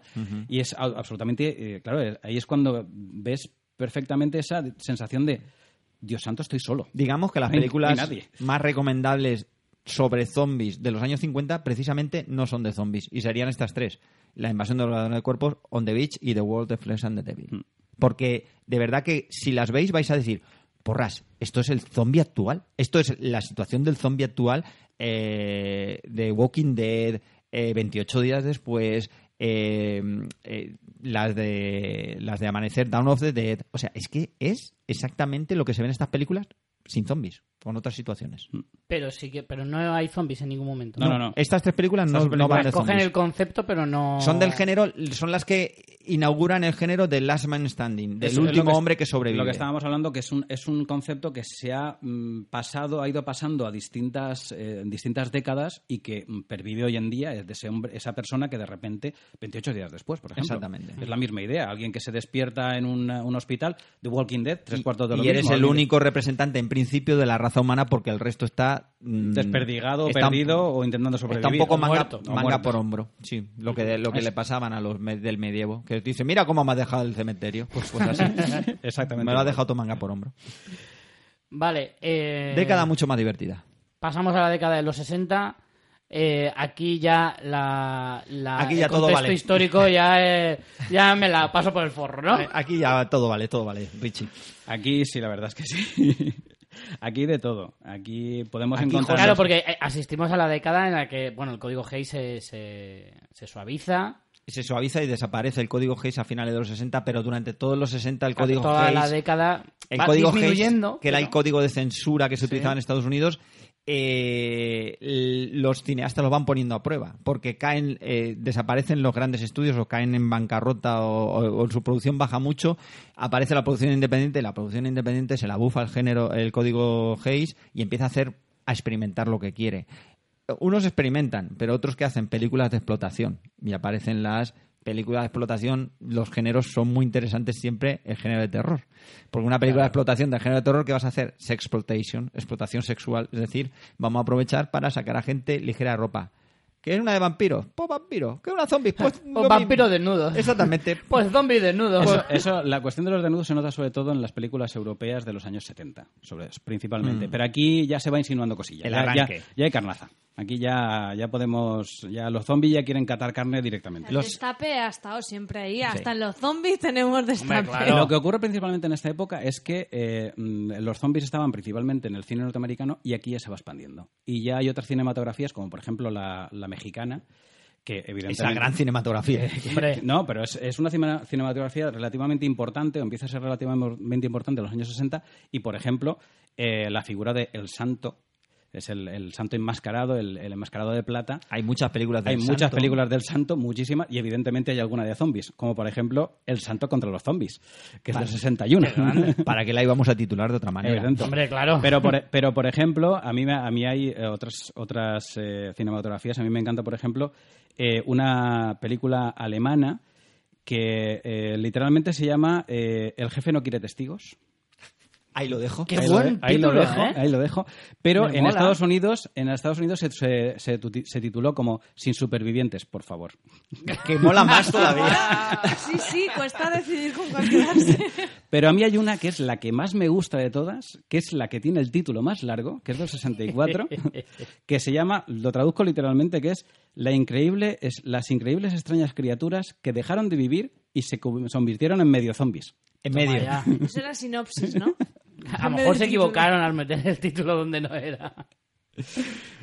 Jolín. Pero bueno, Básicamente, en los años 60 y 70, salvo una excepción que vamos a dedicarle capítulo aparte, lógicamente, que todos estaréis sabiendo ya cuál es, eh, básicamente el personaje del zombie sigue siendo un zombie sumiso, lento, sin voluntad, que en realidad es una excusa en este caso para hacer explotación.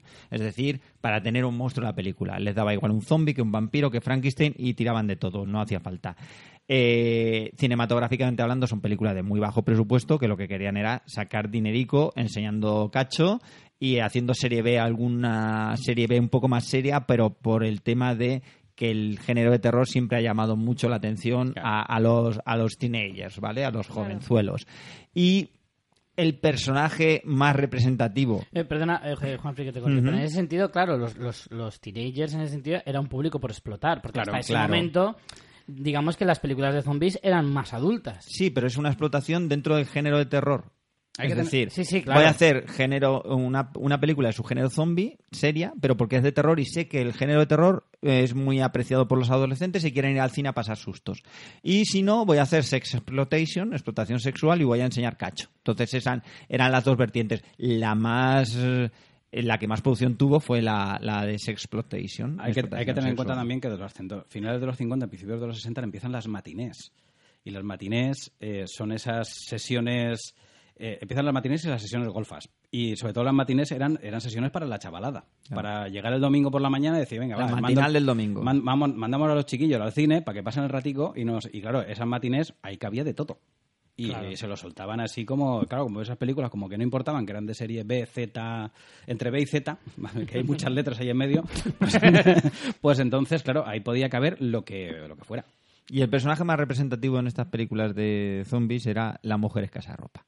Exacto. Claro. Para que a la veas que la calidad los de... zombies, ¿no? Un poco lo que luego Sí. veremos en los 90 con los slasher. Sí, un poco... Hay que- mira, Volvemos 30 volviendo, años volvi- después. volviendo a Ed Wood, eh, eh, eh, tiene una película que es eh, del 65 que es La orgía de los muertos. Esa hay que verla, Richie. Hostia, pero ya mismo. O sea que, y Ed Wood en los últimos años acabó haciendo un porno soft así subidito, bastante subidito de tono. Muy de Canal 37, Sí, ¿no? más bien. Muy de televisión local. Sí, No. muy, muy localia. Muy local, muy local todo. Que localia es más de dominio público. Ahora, tenemos que hacer un paréntesis.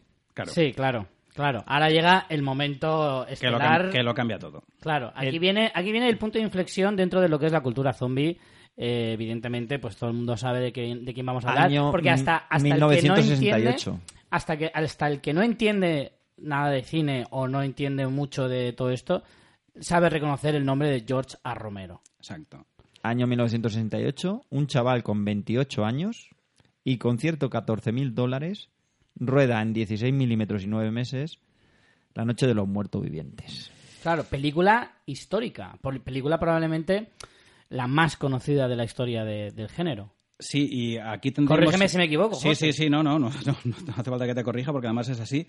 Es la película fundacional, la película que cambia el- la idea del zombie.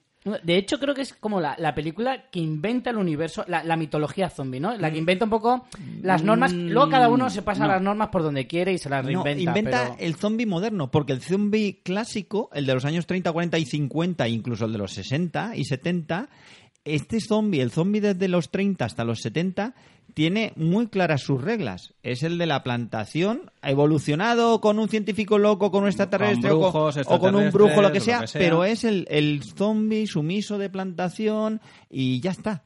Ahora, Romero lo cambia, cambia el zombie. El zombie cambia total y absolutamente con la noche de los muertos vivientes. Y aquí es importante lo que hablábamos antes de Soy Leyenda, porque eh, lo que mm, primero que quería hacer Romero es hacer una adaptación del Soy Leyenda de Richard Matheson. Evidentemente, por cuestión de presupuesto, no puede hacerlo, Por lo que sea.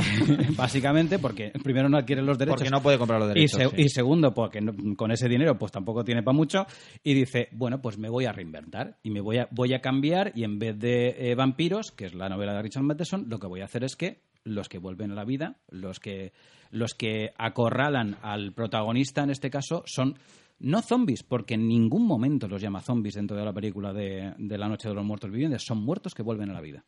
y que devoran carne. Porque esto es Exacto. el nuevo No- concepto que introduce no, bus- Romero. no buscan sangre, buscan por eso Cerebro. esa, por eso esa, no no, cerebro Eso no carne.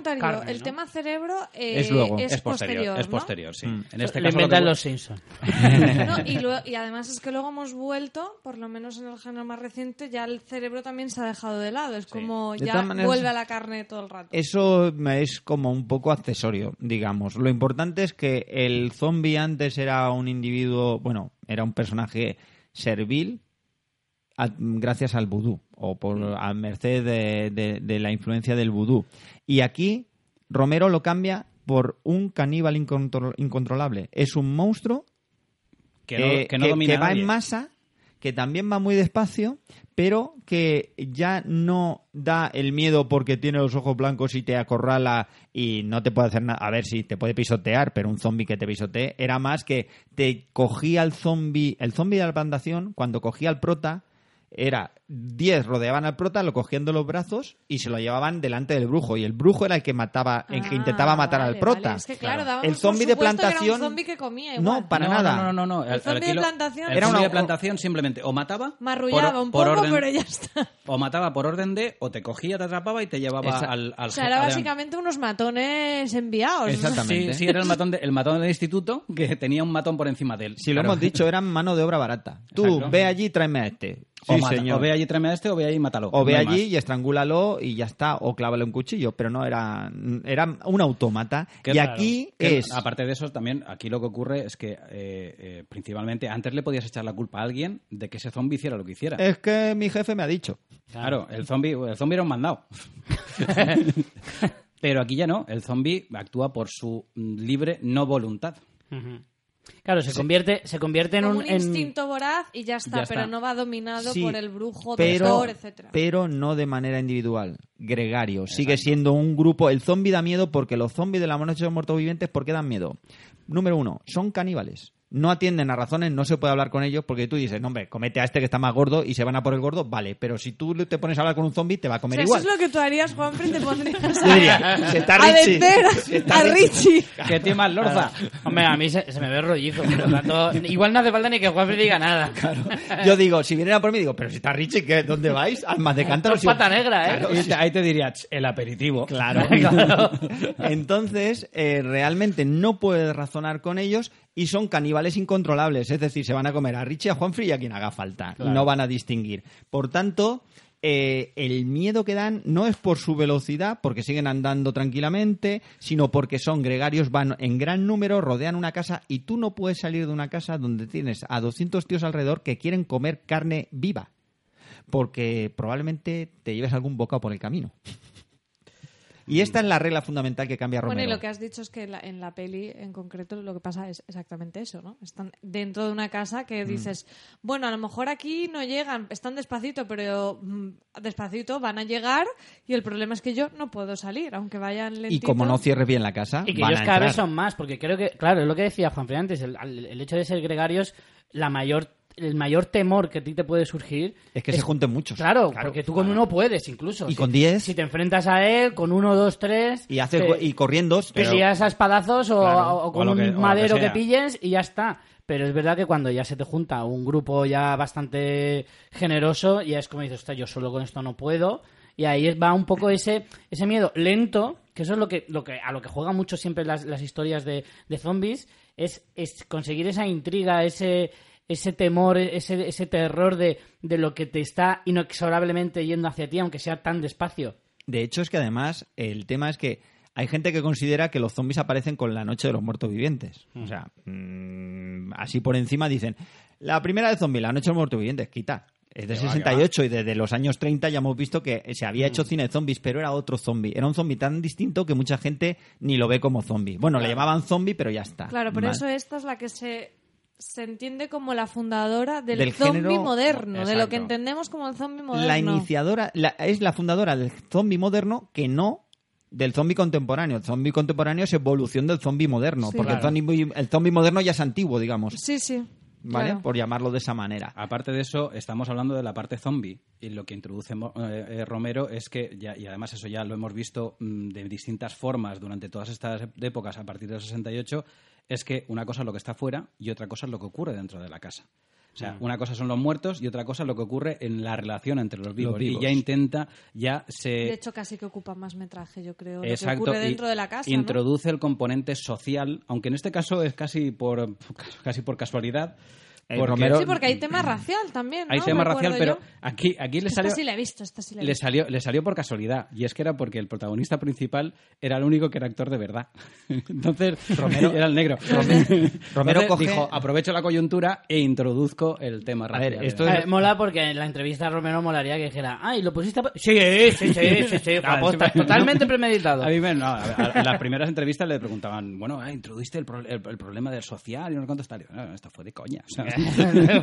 Romero, con, con los, con los 114 mil dólares que consiguió pidiéndole dinero a todo el mundo, Amigos cogió, inclusive. cogió y rodó la película con familiares y amigos, nadie más. Y de todos sus amigos solo había un Uno actor que era actor de teatro. que es el negro protagonista, no me acuerdo ahora el nombre, es el único que era actor que había actuado, había hecho algo parecido a actuación, ¿vale? En teatro amateur, además, si Sí, no me equivoco. El Entonces, protagonista era Dwayne Jones. Dwayne Jones, efectivamente. Pues Dwayne Jones era del único que sabía actuar. era del grupo de amigos De el único que había hecho el, el que había hecho teatro no Eh, lo interesante el giro brutal también que da el tipo de historia pasamos de las mansiones del científico loco o la cueva del científico lo que sea Sí, mansiones que tienen un rollo de terror gótico, ¿no? Y aquí incluso... Exacto. Y de- y aquí de- vamos a lo cercano. y a con una la casa- Bueno, cercano para nosotros no, Claro. porque esa casa así de, de madera y tal, no, pero en, en Sí, el algo- ambiente algo más- más- americano. más reconocible. O, por lo menos es más cercano con una mansión Sí, de que un la, ma- científico loco. la mansión era también un poco la reminiscencia de la mansión del sur de Estados Unidos donde se eh, los campos de algodón Sí, y los esclavos. las O sea, dentro del contexto cultural y Es- social de la época o histórico, sí que encajaba bien que fuera la historia dentro de, de un ámbito de ese estilo. Sí, pero aquí que coges, aquí lo cambias eso porque tus vecinos se convierten en antropófagos locos que van a ir a comerte a la que puedan. Eso da mucho más miedo que el concepto tradicional. Sí, de zombie. porque claro, porque tú lo, lo empieces, claro, lo empiezas a entender como algo cercano y Esto, empiezas a decir, "Esto claro. podría pasar, Es que- podría pasar, pero yo he visto a mi vecino mirarme con ojitos. Pero es que además- De, de hecho, nosotros siempre lo hemos hablado, eh, Rich y yo, hablando en, en el podcast de la tertulia zombie. Lo que también mola muchísimo del género es ponerte tú en esa situación. ¿Qué haría yo si se diera Ahí está, eso? Exactamente. ahí está. Y claro, eso, si es una cosa súper ajena a ti, de decir una mansión sureña de no sé dónde de algodón, pues. Y un no- científico loco, pues me claro, no, no puedo hablar de, de nada, pero si es. eh, y además, esto ya sí que es- creo que se toma en, en el, en el cine de zombies contemporáneo, que es todo dentro de contexto. Bueno, La con el cine cotidianidad. de, zombies contemporáneo puedes tener hasta orgullo y prejuicio zombie, ¿vale? Hay millones de cosas, pero sí que está dentro de cada sociedad. Si es una peli española, es en un barrio de Barcelona. Mm. O de tal, Vallecas. o de Vallecas. en, o de- en tu propio edificio de, Claro. de pisos normal Claro. o, puede- o sí que sí lo que dice María de, de- de extrapolarlo a cosas tan cotidianas como un centro comercial o las propias carreras eh, calles de, Una estación de tren. de lo- de Londres o una estación de tren Por ejemplo. efectivamente Y Entonces sí que es hemos cierto dicho que- tres películas y tenéis que adivinar los títulos. Sí. tres magníficas películas, por otro lado. Que, y también lo importante, eso fuera el antropófago caníbal, eh, que además en grupo y no de a 10, sino de a cienes y de a miles, ¿vale? Viene a por ti. Pero es que dentro se habla de la paranoia y de ese individualismo extremo que provoca el hecho de querer sobrevivir. Yo quiero sobrevivir y al final vamos a trabajar en grupo. Sí, pero Sí, como sí. el grupo no trabaje como yo creo que es la mejor manera, igual empiezo a, a sopesar si me tengo que cargar a gente del grupo, ¿vale? Entonces empiezas, cuando en- entras en ese ambiente de paranoia que tan propio era de los años 50 y también se, se madura en ese género de, de ciencia ficción de los años 50, empiezas a ver al otro como a un homicida en potencia. ¿Por qué? Porque tú sabes que también eres capaz de matar. Si tú eres capaz de matar por sobrevivir, el otro también. Y eso es lo que hace que el trabajo en equipo pueda cambiar drásticamente al asesinato. complicado el trabajo en equipo. Claro. Cuando piensas que el de al lado te puede matar o tú puedes matar al de al lado. Y eso es lo, ese- esas son las dos piedras de toque que da Romero. Los malos te comen y son muchos y dan miedo porque es que no, no es porque sean muchos, sino es porque comen. Por, por instinto puro y duro. Y los que quieren sobrevivir, como tienen su instinto de supervivencia, son capaces de matarte también. Entonces, mala barraca, que es algo que ya luego hemos visto en muchas historias de zombies contemporáneas. Mm, bueno Otra cosa, sí Richie, que es que he visto que estabas ahí. Sí no Romero, Romero, ¿qué hace? Ya no es algo local, lo que decíamos. Ya no es una plantación. Ahora es una... ¿Por qué están los zombies? Me da igual. Ocurre en todos lados. En la película se ve muy bien. Sí. Ven las noticias Mm, y es una claro. plaga a nivel global. A eso, a eso iba yo. O sea, pasamos de lo más eh, localizado, ya no es que Sí, sea es, un, local, es sino- un foco, un es un foco único. Claro, sino que te, te empieza ya a introducir cosas del rollo eso, que te, que te puede pasar esto en cualquier momento, te puede Y que no pasar hay en cualquier lugar. porque si es un Claro. tío de un doctor, controla mm, a gente cerca. O Si la un zona de influencia es mago de, menor. claro, de, un- de una plantación, pues estará ahí. O por- si son por extraterrestres, pues donde tengan aparcado el ovni. rollo. Exactamente. donde tengan el parking. Si es así. Pero siempre hemos sabido que a los extraterrestres les gusta mucho el sur de Estados Unidos. Sí, sí, básicamente. Si vives en el norte no tienes de qué Es que preocuparte. hace más frío. Tú también tenlo en cuenta, tío. Claro, claro. bueno, entonces, ¿hasta qué punto nos cambia el concepto Romero? Lo cambia totalmente. Lo cambia en el sentido de que... eh, O sea, ¿en qué más cosas? ¿En qué más aspectos? Además de, de convertir al, al zombie en caníbal, eh, de, de- de transportarnos a, a cualquier parte de la sociedad o de tu propia cotidianidad. Romero se, ¿Qué car- más cosas? Romero se carga un personaje fundamental en la historia del cine de zombies hasta ese momento. Se carga al científico loco. Hmm. Se carga Al brujo. al brujo. El zombie ya no tiene jefe. El zombie es, ya no es una Pero sale. eso también da más miedo, porque si me cargo al brujo, me cargo a todos. Pero Es- esto de, eh, de es- dónde viene. Es la cuestión, es decir, no, Eh, es, no una- tienes... es, un, es un hormiguero enorme, no, hay millones. de El zombie ya es un, es un freelance. En el caso- ya, ya es un, Sí, ya es un autónomo. Una cosa que sí me interesa mucho que, que siempre me interesa saber cuando veo historias de zombies y tal es el origen. El por qué. ¿De dónde salen esos zombies? Estáis diciendo que Es un MacGuffin, tío. Romero se carga el, eh, el factor que El anteriormente explicaba el porqué, el científico loco. Entonces, ahora, en muchas películas vemos que es un virus que sale mal, o es una Y- y en plaga, muchas o ni te es- lo dicen. Y en muchas ni te lo dicen. En Claro. muchas se insinúa. En muchas películas Hmm. y todos los personajes van hablando de ¿y cómo habrá pasado esto? Eso es lo que definió Hitchcock de manera magistral como el MacGuffin, ¿vale? Hmm. Entonces, eh, da igual. La excusa. ¿Romero La- siempre lo hace en, en forma de McGuffin? ¿O No, alguna vez lo explica? Hay veces que hay veces que se explica, Sí, pero, la explicación es banal, ¿no? Me, me da igual que sea por un experimento militar que por un satélite que ha caído al espacio que tiene un virus extraterrestre, que porque no se explique en absoluto y no se diga, o porque parece ser que un perro rabioso mordió a alguien y luego, que es algo que creo que se comenta en la Noche de los Muertos Vivientes Sí, en sí, no, esta. algo así parecido. Pero es que Sí, no pero es importante. también de cómo esas personas viviendo en esa situación especulan sobre el origen, que Claro. no quiere decir que sea el verdadero origen. Pero ¿por qué la especulación? Porque te lleva al ambiente paranoia. Eh, exacto,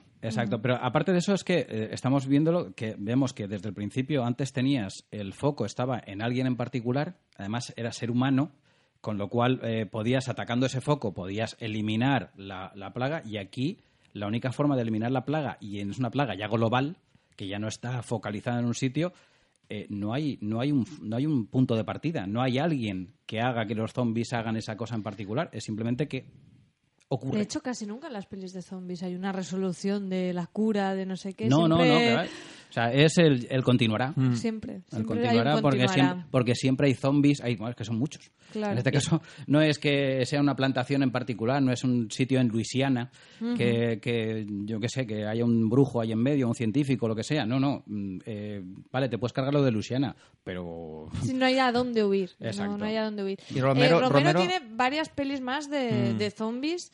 Eh, claro, marca todas estas bases que continúan tanto, pero ¿qué podemos encontrar luego en, en las, otras producciones que aportan? Vale. O, con- o ya, mm, digamos que... mm, de aquí, en el amanecer de los muertos vivientes, eh, sienta unas bases que luego él es consciente de ellas y va como, mm, no sé, asentando en las otras películas. Son pelis más, menos interesantes. Contarnos un poquillo Son, del son- a resto ver, de Romero lo que, lo que ocurre es que él hace La Noche de los Muertos Vivientes en el 68 y hasta el 78 no vuelve a la- al género de zombies. Por eso decíamos que era una película aislada dentro del cine de los 60-70, pero que lo cambia todo. Pero Es- él, él tarda 10 años en hacer su siguiente película de zombies porque las anteriores o no han funcionado directamente o han funcionado de manera mm, menor, por decirlo de alguna manera. pero no eran pelis de zombies. No, no, no, no, ni mucho menos. Hay alguna, de hecho hay una que es la siguiente película de La Noche de los Muertos Vivientes es una película de corte romántico, o sea que la pega un, un giro bastante radical. Lo que pasa es que no lo, no lo, no, no le funciona absolutamente nada, ¿no? Eh, la siguiente es eh, la- El Día de los Muertos, que aquí se conoció como Zombie, a secas, que... Qué currado, ¿eh? sí, se lo controlaban bastante. Eh, que es del 78, que aquí pues hace... Además bueno, esta es Down of the Dead, Down of the Dead, que es eh, de la que eh, luego haría un remake, remake Zack Snyder. magnífico Zack Snyder. Zack Snyder, que aquí hace una crítica, aprovecha los zombies para criticar el consumismo y la economía capitalista. Eh, ¿Eso ya se, se apreciaba, esa denuncia en la peli de Romero?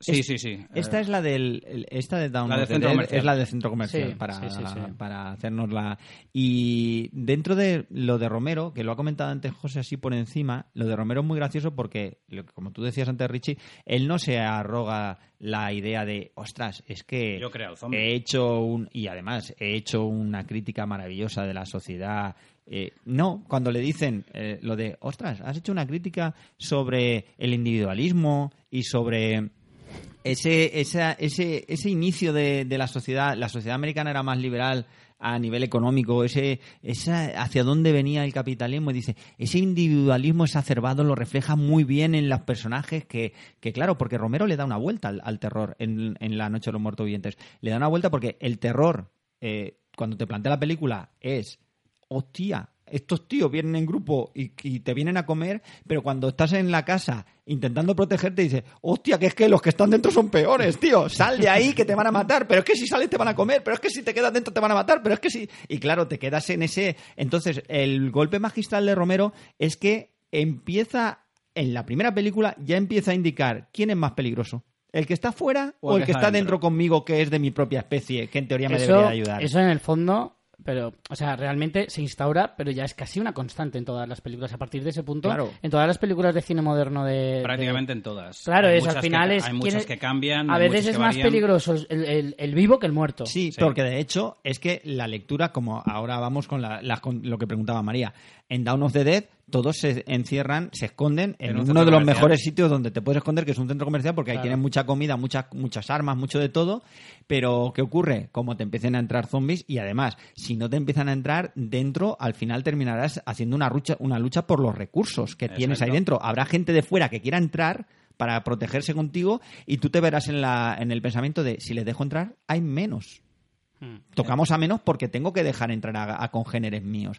Y Pero no solo eso, sino que me pueden entrar bichos. Claro, dentro. entonces aquí también, aquí Romero sí que en el año 78 ya hace una crítica brutal al capitalismo desde el momento en el que centra su historia que transcurre en un centro casualidad en un comercial. centro comercial. Me parece brillante. Todo lo que Romero dijo que en la primera película, esa metáfora del Casi le salió de racismo, forma casual. le salió de rebote, pero yo luego creo que el tío interiorizó tan de rebote no creo que le saliera, algunas No, sí y otras cosas no. no. pero yo creo que luego el tío estuvo pensando y esta lo hace muy a Mm. propósito y además no solo esta, a raíz de, a partir es- todas las películas de Romero tienen una lectura magnífica a raíz de metáfora y de estudio de la sociedad americana en ese momento, porque además las tiene bastante espaciadas en el tiempo. Sí, porque además, la digo, la siguiente es del 78, pero la siguiente, que es el Día de los Muertos... Es del de- 85. Del 85. Siete años después. ¿A quién pone a parir en esta? Pues, Pues, está fácil. a- Año a- 85. A Reagan, a Reagan y su época de militarización, ¿no? De, de- de los Estados Unidos. De hecho, esta es, como estamos diciendo, la de la Noche de los Muertos Vivientes, la de la cabaña y el negro. La de Down of the Dead es la del El centro centro comercial. comercial. Esta es la de los militares.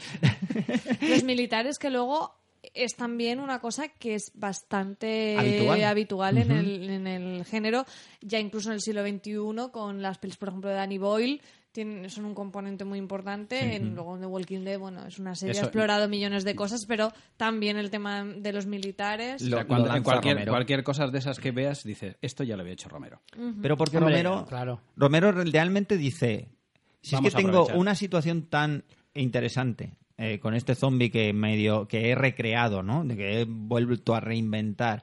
Y aparte es el monstruo perfecto para hacer metáforas como vuelvo otra vez a la idea general que es es que es un monstruo perfecto para hablar de cosas muy distintas. Y se sigue demostrando a día de hoy que siguen haciendo una película de zombie que dice hostia me ha sorprendido Che, han vuelto a hablar con una de zombies de una cosa que todavía no le habían dado esa vuelta, ¿no? Y aquí en Day of the Dead dice, Reagan, la guerra de las galaxias, el programa de Reagan para militarizar el espacio, el enfrentamiento eh, a nivel de escalada, que seguían es- haciendo la escalada nuclear contra los rusos y tal, ¿quiénes van a ser los malos? El Los problema. ¿quién es, qué- qué- ¿cuál va a ser el problema? ¿Los muertos vivientes? No, el problema van a ser los militares.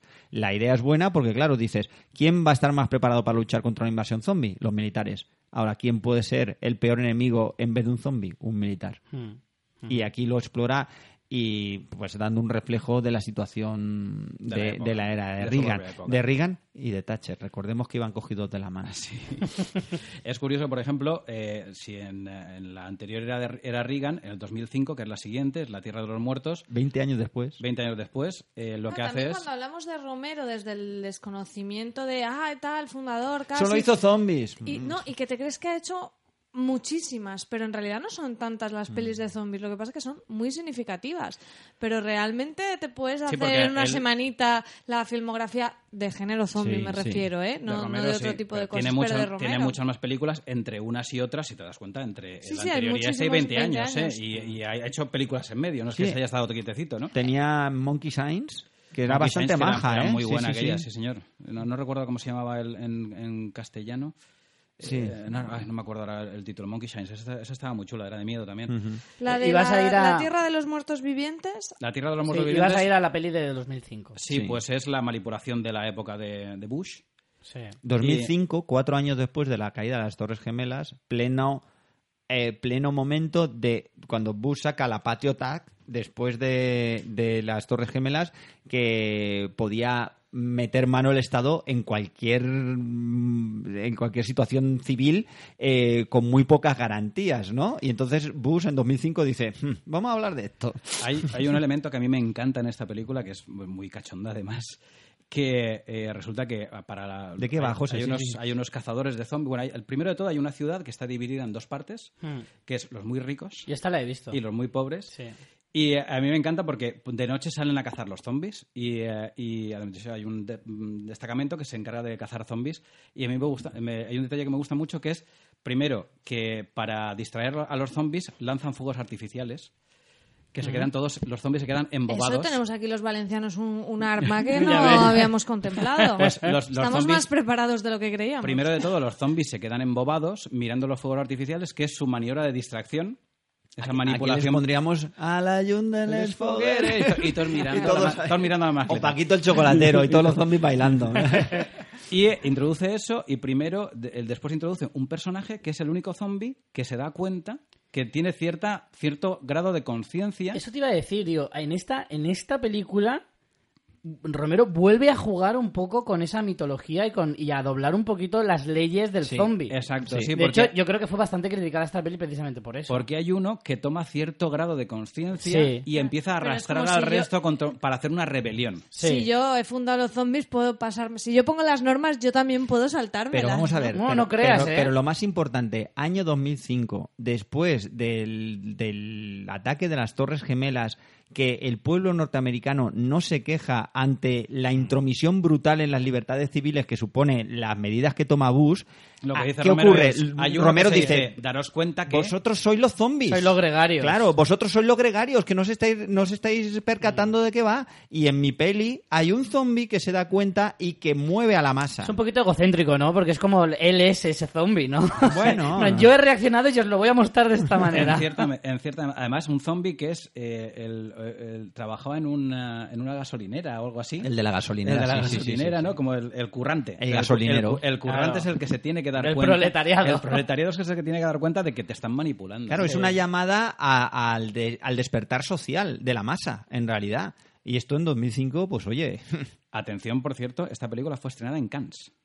Que Sí. se dice pronto, sí, ¿eh? sí, con mucha expectativa. Con mucha expectativa, Y recibió muchos palos precisamente por eso. Para que también es que es un festival como el que... A ver, si me dijese lo que... Que no me pega la, mucho. Que la estrena en Sitges, vale, iba a decir. Pero, pero es que la estrena en Cannes. o sea, no- Pero yo creo que, mucha de la crítica viene por lo que os estoy comentando, de decir, al final es como que se ha traicionado a sí mismo un poco, n- no respetando esas leyes que él mismo había ¿Y impuesto. por qué las tenía que respetar? Pero es lo No, que te, dice él. te digo lo que yo oía en esa época Sí. porque recuerdo que a mí la Claro. película no me gustó mucho, la verdad. Pues una, pero... vez, una vez vuelta a ver. Sí, a lo tiene- mejor se la volviera a ver. ¿eh? eh, Porque me tiene gustó más la de lecturas. 2007, la del Diario de los Muertos. Que, Sí. que también es, esta es como un díptico, ¿no? Porque también 2007 sigue estando la administración Bush y habla de la manipulación informativa. Esta es la que está rodada como en primera persona, como con Sí, metraje Sí, encontrado. además Sí, con, con sí, varios sí. con varios Cámara al hombro con- y- con varios formatos además sí, Sí, porque sí, además utiliza también eh, eh, páginas web Sí. y cosas así sí Entonces esta habla básicamente de la, la manipulación informativa, de que no te puedes fiar de las fuentes, ¿vale? exacto Y que eso también Con es... todo el debate que tenemos ahora con las fake news, casi 10 años después. Exacta- es- exactamente. Está se, ad- muy se ade- vigente, se adela- la- se adelanta más, ¿eh? 11 años ¿eh? que, se dice, que se dice pronto ¿eh? y bueno después eh, le queda la de la supervivencia de los muertos De 2009, esta Sí, es la última que, esta es la última hecho. sí es, Es- la más floja quizá Esta es la más floja, pero lo lleva ya a un extremo. Esta mm, habla, eh, hace un poco la. intenta visualizar el problema del odio al diferente. Mm. En el sentido de que en la sociedad, en 2009, tenemos esto de. No, el. Uy, cuidado, con el musulmán que va a ser un terrorista. Sí. Va a ser un integrista y va a venir a matarnos. Entonces habla un poco de esto, de la, de la convivencia y de la xenofobia. ¿Qué ocurre? Que claro, lo lleva al campo zombie. Entonces es como, vamos a colaborar, los humanos y los zombies vamos a colaborar entre nosotros y vamos a tener una sociedad eh, donde nos respetemos. Y hay humanos que dicen, pero si es que esto se comen a las personas, pero es que no son los zombies de la primera película La Noche de los Muertos Vivientes, son los zombies Son otros. que los hijos del gasolinero que ya piensan y que ya tienen derecho, o sea, están intentando tener una sociedad que no está a lo mejor tan diferente de la nuestra y entonces intenta poner ese espejo, pero claro, es tan cambiar las normas que mucha gente a la película le resultó muy poco interesante, porque no era una peli de zombies, era una peli social en realidad. Mm. A mí hay una cosa, yo quería, hay una- unas declaraciones de Romero que a mí me gustan mucho, que dice, las historias de zombies funcionan con la misma eficacia que los cuentos infantiles. Dice, los cuentos de hadas eran, en el fondo, historias políticas a través de las cuales era muy fácil poner- poder expresarse. Dice, no me interesa ser el Michael Moore del horror ni nada por el estilo, pero me siento cada, bien cada vez que soy capaz de poder expresar y decir las cosas que quiero utilizando este medio. Él sí que bien, fue, fue consciente Me de encanta que... el concepto de Michael Moore de- del horror, ¿eh? Pero él sí que fue con- eh, consciente de esa capacidad de, de- de la dialéctica del zombie, de utilizar el zombie en según qué momento para contar según qué cosas, porque vuelvo otra vez a la idea de recipiente vacío donde podemos volcar las metáforas y cualquiera que volquemos nos va a funcionar muy bien, como ahora veremos en todo el cine que, que vino des- después. Bien, pues entonces saltamos a la década de los 70, ¿vale? Y ahí, mm, ya a partir de, de aquí hay como una especie de, de, Vacío. de- de páramo, ¿no? Hasta los 80 sí. Hombre, hay un, más o menos, sí que se podría decir que hay un, en los 70 hay una especie de vacío, porque además aquí sí que, por ejemplo, la parte sexual ya se hace mucho más explícita, sobre todo en las películas francesas, las de Jean Roland y, por ejemplo, las de las, eh, la del director este, no me acuerdo cómo se llama, Jess Franco, por ejemplo, que dirigió algunas en, en Francia. Pero Que, Jess Franco tiene un porrón de pero películas. un porrón, además, es que... No, no- no todas de zombies, pero sí... no, pero por ejemplo tiene una en esta época, creo que es La tumba de los muertos vivientes, que es mezcla eh, zombies nazis. Es un contrasentido, Qué ¿no? grande. Pero es un contrasentido en el Cairo. pero si es tumba, Pero bueno, eso está, estaba rodado ya en, creo que estaba rodado en Canarias, o sea que tampoco me encanta. es muy cutre, Joder, es muy, es muy cutre, muy muy cutre. Además se nota bastante lo que está hecha con prisa de carreras, ¿no? Pero eh, es, no, es el oasis de los muertos vivientes. Ahora Tampoco recuerdo, está mal. recuerdo el título. Y, eh, pero bueno, por ejemplo, hay, hay una que también que es con zombies nazi, que es el lago de los muertos vivientes. El, el lago de, o no, el lago de los zombies, que, que, Que es el lago de los cisnes con zombies. Sí, pero no, es en un, es, un- es en un pueblo, en un pueblo después de la Segunda Guerra Mundial que habían tirado, habían matado unos, unos soldados alemanes, los echan al lago y aquellos reviven como zombies, además zombies o sea, eh, descacharrantemente malos, porque además están pintados de verde. O sea, se- ya está, habían conseguido El musgo. ya está, el musgo y Con, tal. Rotu- con rotulador carioca. Es, es bastan- es bastante mala, pero bueno, cu- curiosamente solo se van a por chicas guapas y, en- Vaya. y, en, y, en, y en poca, con poca ropa. Vaya. O sea que Hombre, igual no lo funcionaba todo, pero algo sí. No estaban muertos del todo. no estaban ¿no? muertos del todo, ¿no? tenía- el rigor mortis de cintura para abajo no era tan rigor mortis. Ahí, formas- ahí sí que se cataloga el ci- ese cine ya es muy minoritario a lo mejor, ¿no? Y un poco, sí que ya claramente serie Z. Sí, en algunos casos sí, pero de todas formas en los años 70, que además hay un, hay un, eh, un eh, cine español de terror muy bueno en esta, en esta época, sí que podemos encontrar películas muy, muy interesantes. Yo destacaría sobre todo las películas que hizo Armando de Osorio, que son la, eh, el ataque de los, eh, perdón, eh, La noche del terror ciego, que es la primera, el ataque de los muertos sin ojos, el buque maldito y la noche de las gaviotas. Muy conocida, El buque maldito y La noche de terror ciego. Exacto, Sí, son, sí. Son, es una, son cuatro películas que tienen como protagonistas a unos zombies patrios, además de origen, de origen templario. Toma ya. ¿eh? que molan un montón, sobre Y todo las, más, las dos primeras, las dos primeras yo las recomiendo mucho porque son muy buenas y, y esas son películas a reivindicar dentro de nuestro nuestra cinematografía. Difíciles de encontrar, ¿eh? No creas. ¿No? Vale. ya hablaremos. Era una pregunta retórica. No, por cierto, estas películas, mm, tam- digo, no son difíciles de contar, las podemos encontrar en YouTube. En YouTube están colgadas Ah, enteras. mira. Las podemos encontrar. Eh, también, Eso por habla ejemplo, muy mal de mi búsqueda. También, por- también, también, por ejemplo, podríamos eh, hablar de Pánico en el Transiberiano, que también es española. qué maravilla o como con producción con, con Inglaterra, que además tiene también una especie de... No es un muerto viviente en realidad, es Pero un- sus esclavos sí que son un poco... Sí, más o menos se podríamos Te, decir te la compro, pero porque es un película. Esa película me daba miedo, me ha dado Sí, miedo sí, siempre. Eh, por ejemplo, también tenemos eh, No profanan el sueño de los muertos, película española de Jorge Grau, estupendísima. Eh, una de las películas del, del creador de, de Bob Clark, el creador de Porky's, que se llama Niños no jueguen con cosas muertas. Vaya. eh, que además es una de, las, vez, ¿eh? una, de, una de las primeras películas que mezcla zombies con comedia, que es, es muy curioso. Una de las primeras películas, no es de zombies en realidad, pero casi se podríamos hablar de eso, de una de las primeras de Cronenberg, que es Vinieron de dentro de, que también Sí. es de los 70. Sí, sí.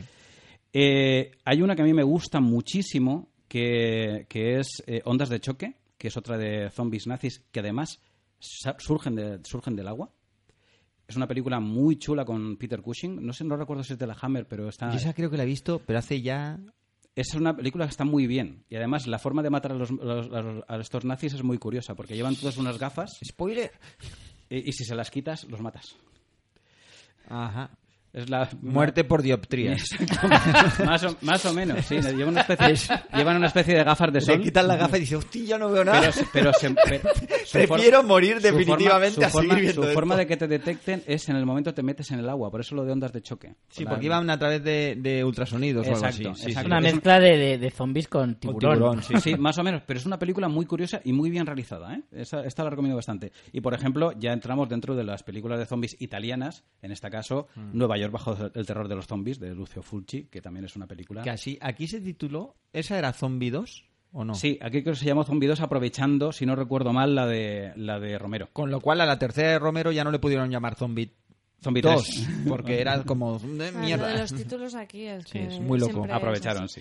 Pasamos, si queréis, a los años 80-90, un poco lo hemos metido en el pack, donde tampoco hay tanto que comentar en cuanto al género, porque es la época que en el terror el que tiene el dominio absoluto es el slasher, Sí. y casi que no deja mucho hueco para que haya ninguna peli así especialmente destacada. Bueno, algunas seguro El, que el hay, láser pero, venía pero el slasher venía de los pisando 70, fuerte. de finales de los 70 con La Matanza de Texas, con La Noche de Halloween, que ahora está muy de moda porque acaba de estrenarse la, la peli de, Sí, de la 40 última. años después, la última de Halloween, y también porque aparecen eh, nuestros queridos, bueno, La Noche de Halloween que es Michael Myers, pero es que luego vienen nuestros queridos psicópatas de ultratumba como son Jason Borges en Viernes 13 y Freddy Krueger en Pesadilla en Street. Es la época de los, de los asesinos slasher. Y mención cariñosa para el hombre alto de Fantasma. Exacto.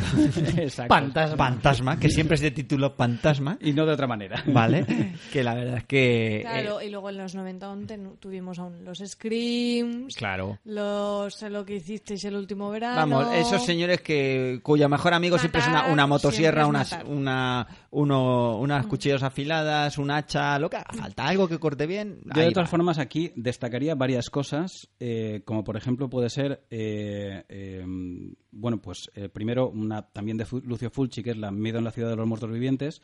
Romero, Claro, porque ¿qué vas a tener en la ciudad de los muertos vivientes? Alegría en la Alegría, ciudad. ¿no? Hol- no puede ser llamarse Holgorio. Holgorio en la ciudad de los fies- fiestón en la ciudad de los muertos vivientes. Cantando No. en la ciudad de los muertos vivientes. Guateque, Guateque en la, en la ciudad de los muertos vivientes. Por ejemplo, hablando de las películas de Romero, no dentro de, de la, de la mm, parte de La Noche de los Muertos Vivientes, sería Creepshow, que es que también tiene una de las historias que tiene que ver con, con los muertos Una vivientes. película por episodios de, de y, yo, y yo destacaría eh, El regreso de los muertos vivientes de, de Dan O'Bannon, que esa es una película bastante recomendable. Oh, oh, y la, tan- ser- y la- tanto. la serpiente y el arco iris de Wes Craven, que, Bien. también, que ahí vuelve precisamente a los zombies del vudú. Y destacaría dos Esa sí que me suena de Wes Craven. un- Sí. No sé exactamente para qué... Tenía un, Con Bill Pullman. Tenía un no rollo quién policíaco de Sí, investigación. tenía ahí un, un punto... Y yo destacaría Extra, ¿eh? como curiosidad, por ejemplo, una de las primeras películas de Isabel Coixet, en este caso como guionista, Toma ya. que se llama Morbus o Bon Profit. Vaya. ¿eh? Que en este caso como guionista. Y creo que es la primera que hizo y como guionista en este Bueno, caso la- de, una película de zombies. ¿eh? La última que ha hecho también. No la he conseguido encontrar por ningún sitio. Por algo será. La última que ha hecho también es muy parecida al cine de zombies. Pero bueno, yo creo que el momento más importante o más relevante en- a- desde el punto de vista mediático es el momento thriller de Michael Jackson de 1985.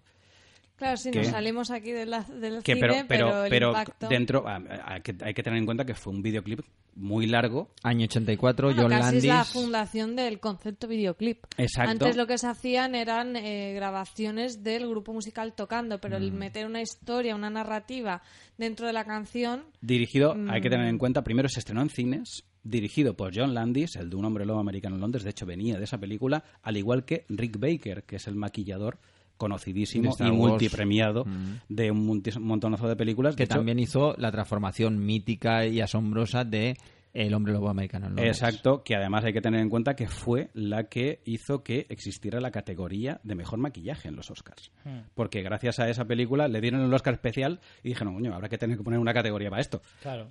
sea que a eso hay que tener muy en cuenta de Yo época. diría que el género en los años 80-90 lo que más eh, caracteriza al género zombies es un poco la, el divertimento, la fiesta. A ver, dentro de, de, pues, género de terror, pero eh, como decía José, El Retorno de los Muertos Vivientes es una película gozosa, divertida sí. y con... Un y- cine muy de entretenimiento, muy consciente de pero eso, que del empieza a rollo, jugar- a lo mejor palomitero. Empieza a de- jugar también con el gore, con hacer chistes de ¡Ah, mira, le ha sacado las tripas! Y esas cosas tan... La Noche de los Muertos Vivientes, el remake de Tom Savini, Sí. Tiene un arranque... O sea, es, una muy, es un muy buen remake, es un remake muy interesante, muy, yo diría que es más entretenido, sin duda, y más divertido que la primera. Siendo la primera una- un pedazo de película, esta se va por más por el rollo del divertimento y me parece que lo consigue bastante, bastante bien. Y luego tenemos, sobre todo dentro de lo que es el cine, el cine gore, la cima, el culmen del cine gore. Después de esta película no se volvió a hacer gore y costó muchísimo. El amigo Peter Jackson, antes de hacer El Tu Señor de los se ha Anillos, comido a mi perro.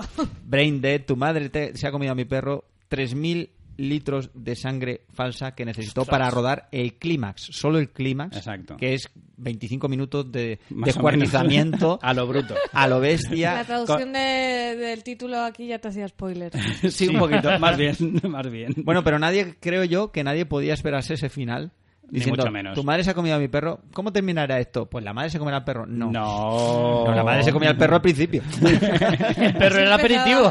Pero volviendo precisamente en que en esta época de 80-90 es, es la época más, eh, vamos a, de divertimento, de pasarlo bien, eh, el género zombie pasa de tener eh, producciones bastante altas eh, a tener producciones de lo más bajo mm, y habido y por haber, y además de las de pasárnoslo bien. Y yo, por ejemplo, en los años 80 hay dos películas que son malísimas a más no poder. Ya trae José la canelita. que sería, aquí que aquí sería, viene. que sería, por ejemplo, Hard Rock Zombies, Zombies y Rock mezclado, y Zombies Paletos.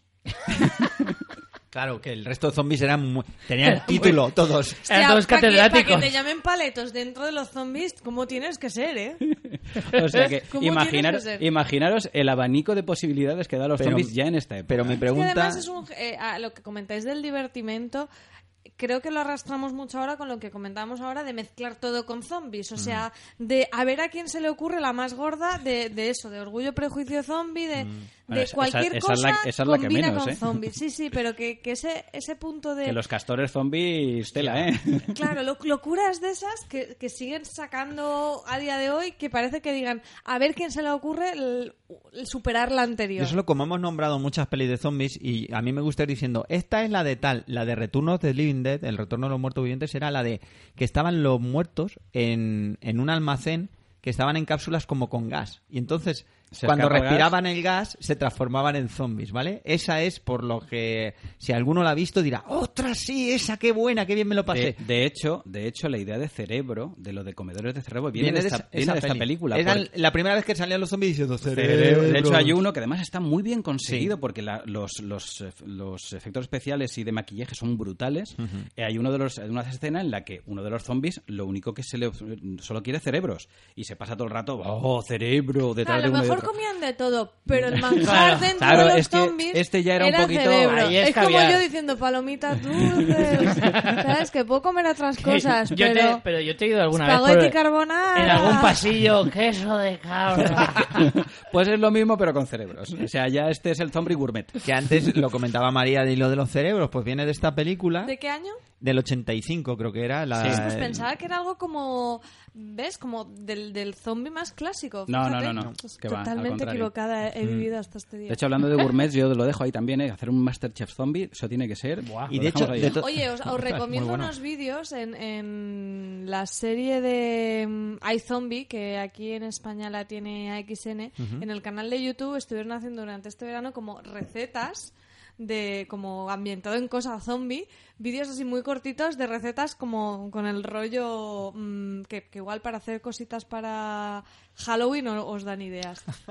Yo con el caso de los 90, y si queréis acabamos ya con esta época, eh, remarcaría, por ejemplo, y volviendo a Romero, eh, que ya se, ya se introduce la idea de los videojuegos y los zombies. ¿vale? Y recordemos que la, la saga de Resident, Resident Evil ya empezó en los 90 y eh, el, precisamente para lanzar Resident Evil 2 se hizo un cortometraje que dirigió el propio Romero.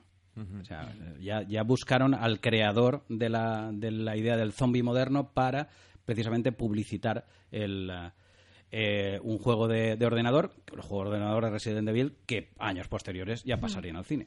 Que de hecho pueden ser quizá un poco el resurgir a principios del siglo del Mm. género, ¿no? Con Pero Resident la, Evil. la primera de Resident Evil es de 2002, 2002 de Lo que he Anderson. dicho yo, principio del siglo, Claro, ¿no? Principio sí. del siglo. No, lo decía por eh, José. No, porque que José decía, antes. no, las No, fechas yo- de los videojuegos. Ese es el videojuego. Eso Claro. hizo, No, claro, un, sí. hizo un cortometraje para eh, Ah, promocionar vale, el videojuego. para En los promocionar años el videojuego. 90, El videojuego, Vale, los vale, años vale. 90. Sí, sí, no, el, el juego es mucho más a- es anterior. anterior, sí. Me refería a la primera. Para terminar, los, eh, vamos recapitulando rápidamente los condicionantes sociales en estas décadas, en los, los 80-90, eh, son mucho más, son cada vez más ricos, ¿no? La relación entre cine de zombies y sociedad cada vez se va haciendo más rica desde la, la aparición de La Noche de los Muertos Vivientes en el 68 y ese juego de la metáfora de, de Romero eh, a lo largo de toda su producción zombie cinéfila, ¿vale? Entonces, en los años 80 y 90 eh, se caracterizan por la crítica al consumismo, no al comunismo, ¿vale? Al consumismo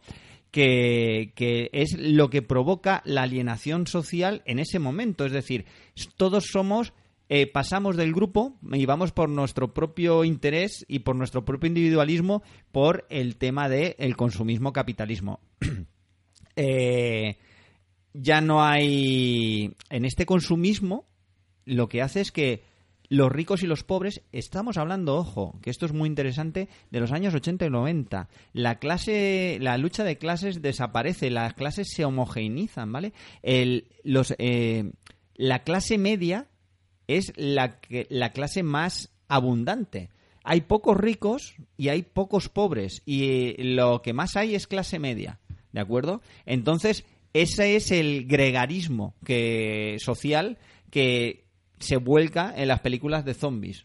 Eh, entonces, esa clase media que vive bien antes de todo lo que vendría, de la debacle económica que, que vendría después en el siglo XXI. Y, lógicamente, eh, el peligro que tiene esa clase media para morir de frente al, al gregarismo de los zombies es para todos igual. Solo se puede salvar. Los que más probabilidades tienen de salvarse, ¿quiénes son? Los ricos, o los muy ricos o los muy pobres, porque viven fuera un poco de la sociedad. Pero la clase media, que es la que vive en la sociedad, es la que se va a ver devorada por los zombies, ¿de acuerdo? Nunca mejor dicho. Y aquí las críticas vienen casi siempre al militarismo. Los militares son los grandes villanos del cine de zombies de estas dos décadas y al conservadurismo que viene del, del capitalismo también, ¿no? El zombie sigue siendo lento, pero cada vez es más voraz, es más peligroso, más incontrolable, ¿vale? y claro, sigue viendo en manada y da miedo. Solo da más miedo, porque el maquillaje es mejor. Sí. Pero es que cuando viene en grupo ya, eh, ya te da totalmente un, un montón de miedo.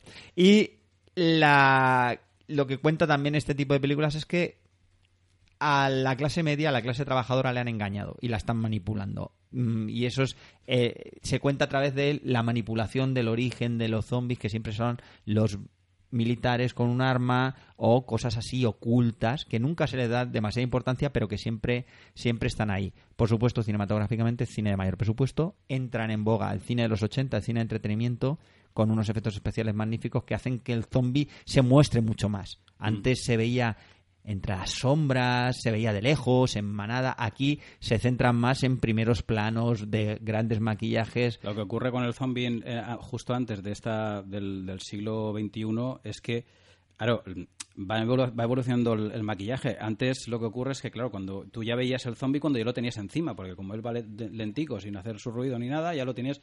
Cuando ya lo tienes encima de ti, eh, eh, ya eh, eh, es cuando ya no puedes huir de él. Antes sí.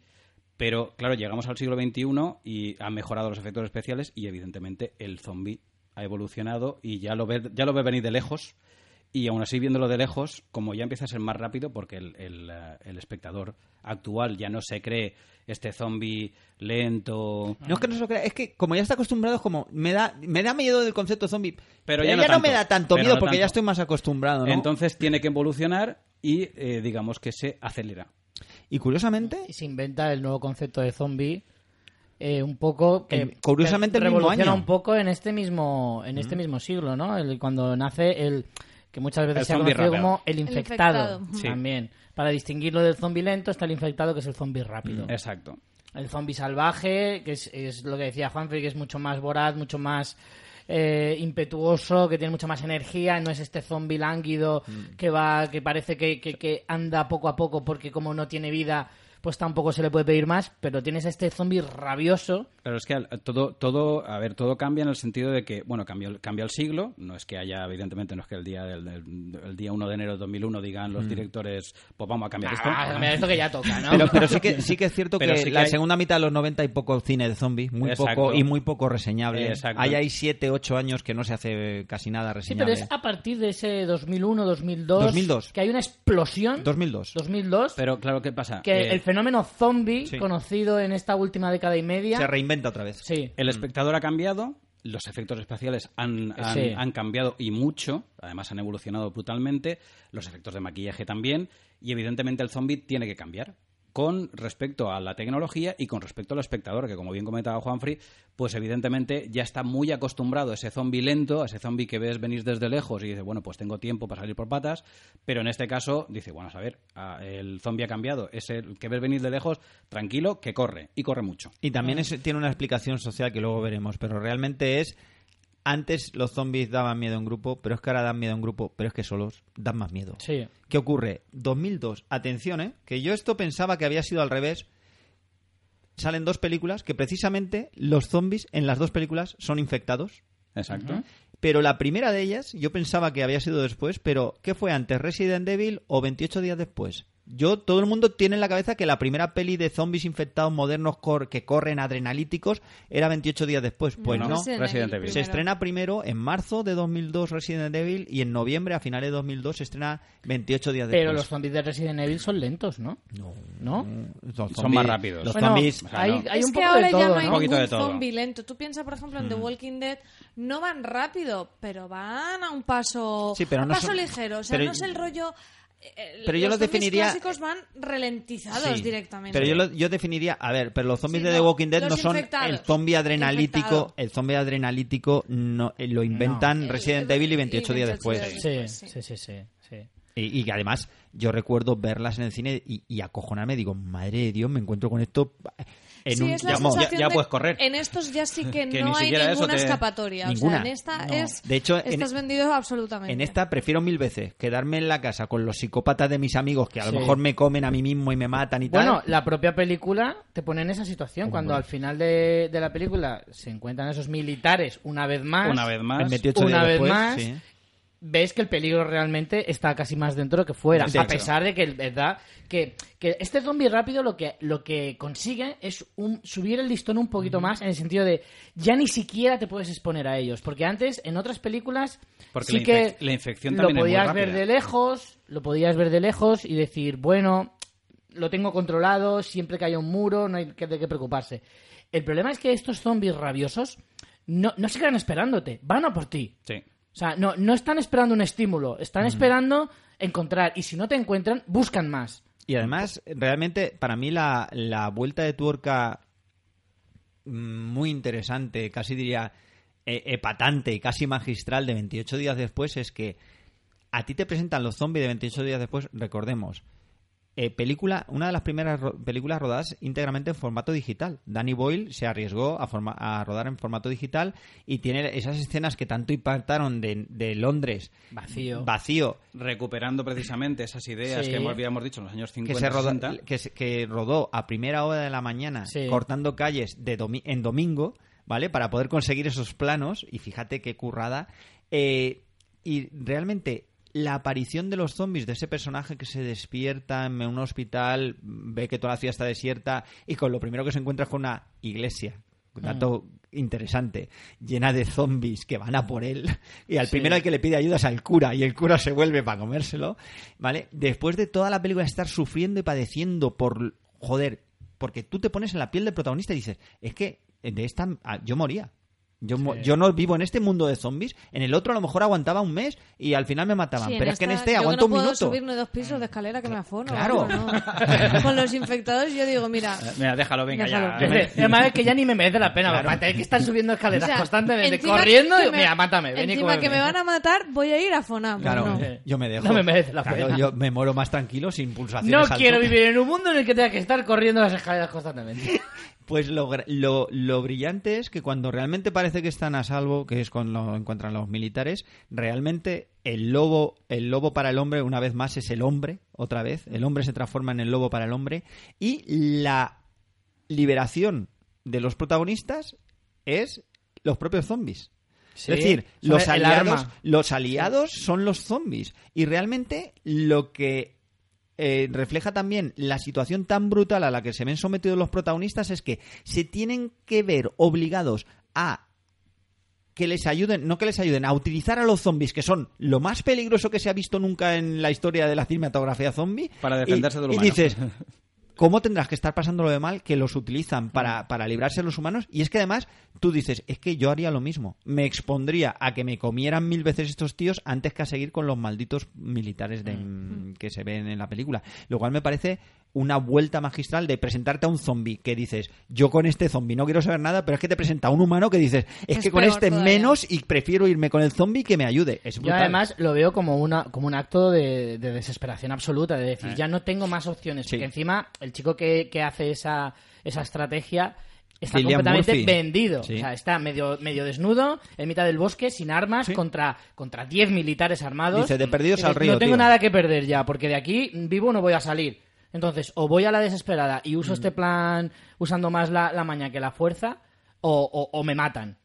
Entonces, eh, eh, me parece una, una, un, un final de, de- de película maravilloso y, y genial. Sin dejar aparte que a mí Resident Evil es una, es una saga que se ha ido un poco al garete con Sí. cada nueva entrega, pero la primera Resident Evil era una peli bien maja también, Sí, ¿eh? sí, era sí. una peli, Sí, sí. una producción holgada, con allí la Michelle Rodríguez y la Mila Jovovich y mm, bichos, zombies, y estaba bastante entretenida. Muy, muy hija a lo mejor de su época en cuanto a la forma, la estética y demás, pero... También muy deudora del, de, estamos Del video- de un videojuego. del videojuego. Exacto, exacto, exacto. Sí, pero normalmente las películas basadas en videojuegos suelen ser bastante terribles y aquí aguanta bastante bien, a pesar de estar basada en un videojuego. No digo porque sea una buena adaptación, que ya no ni siquiera entro en eso.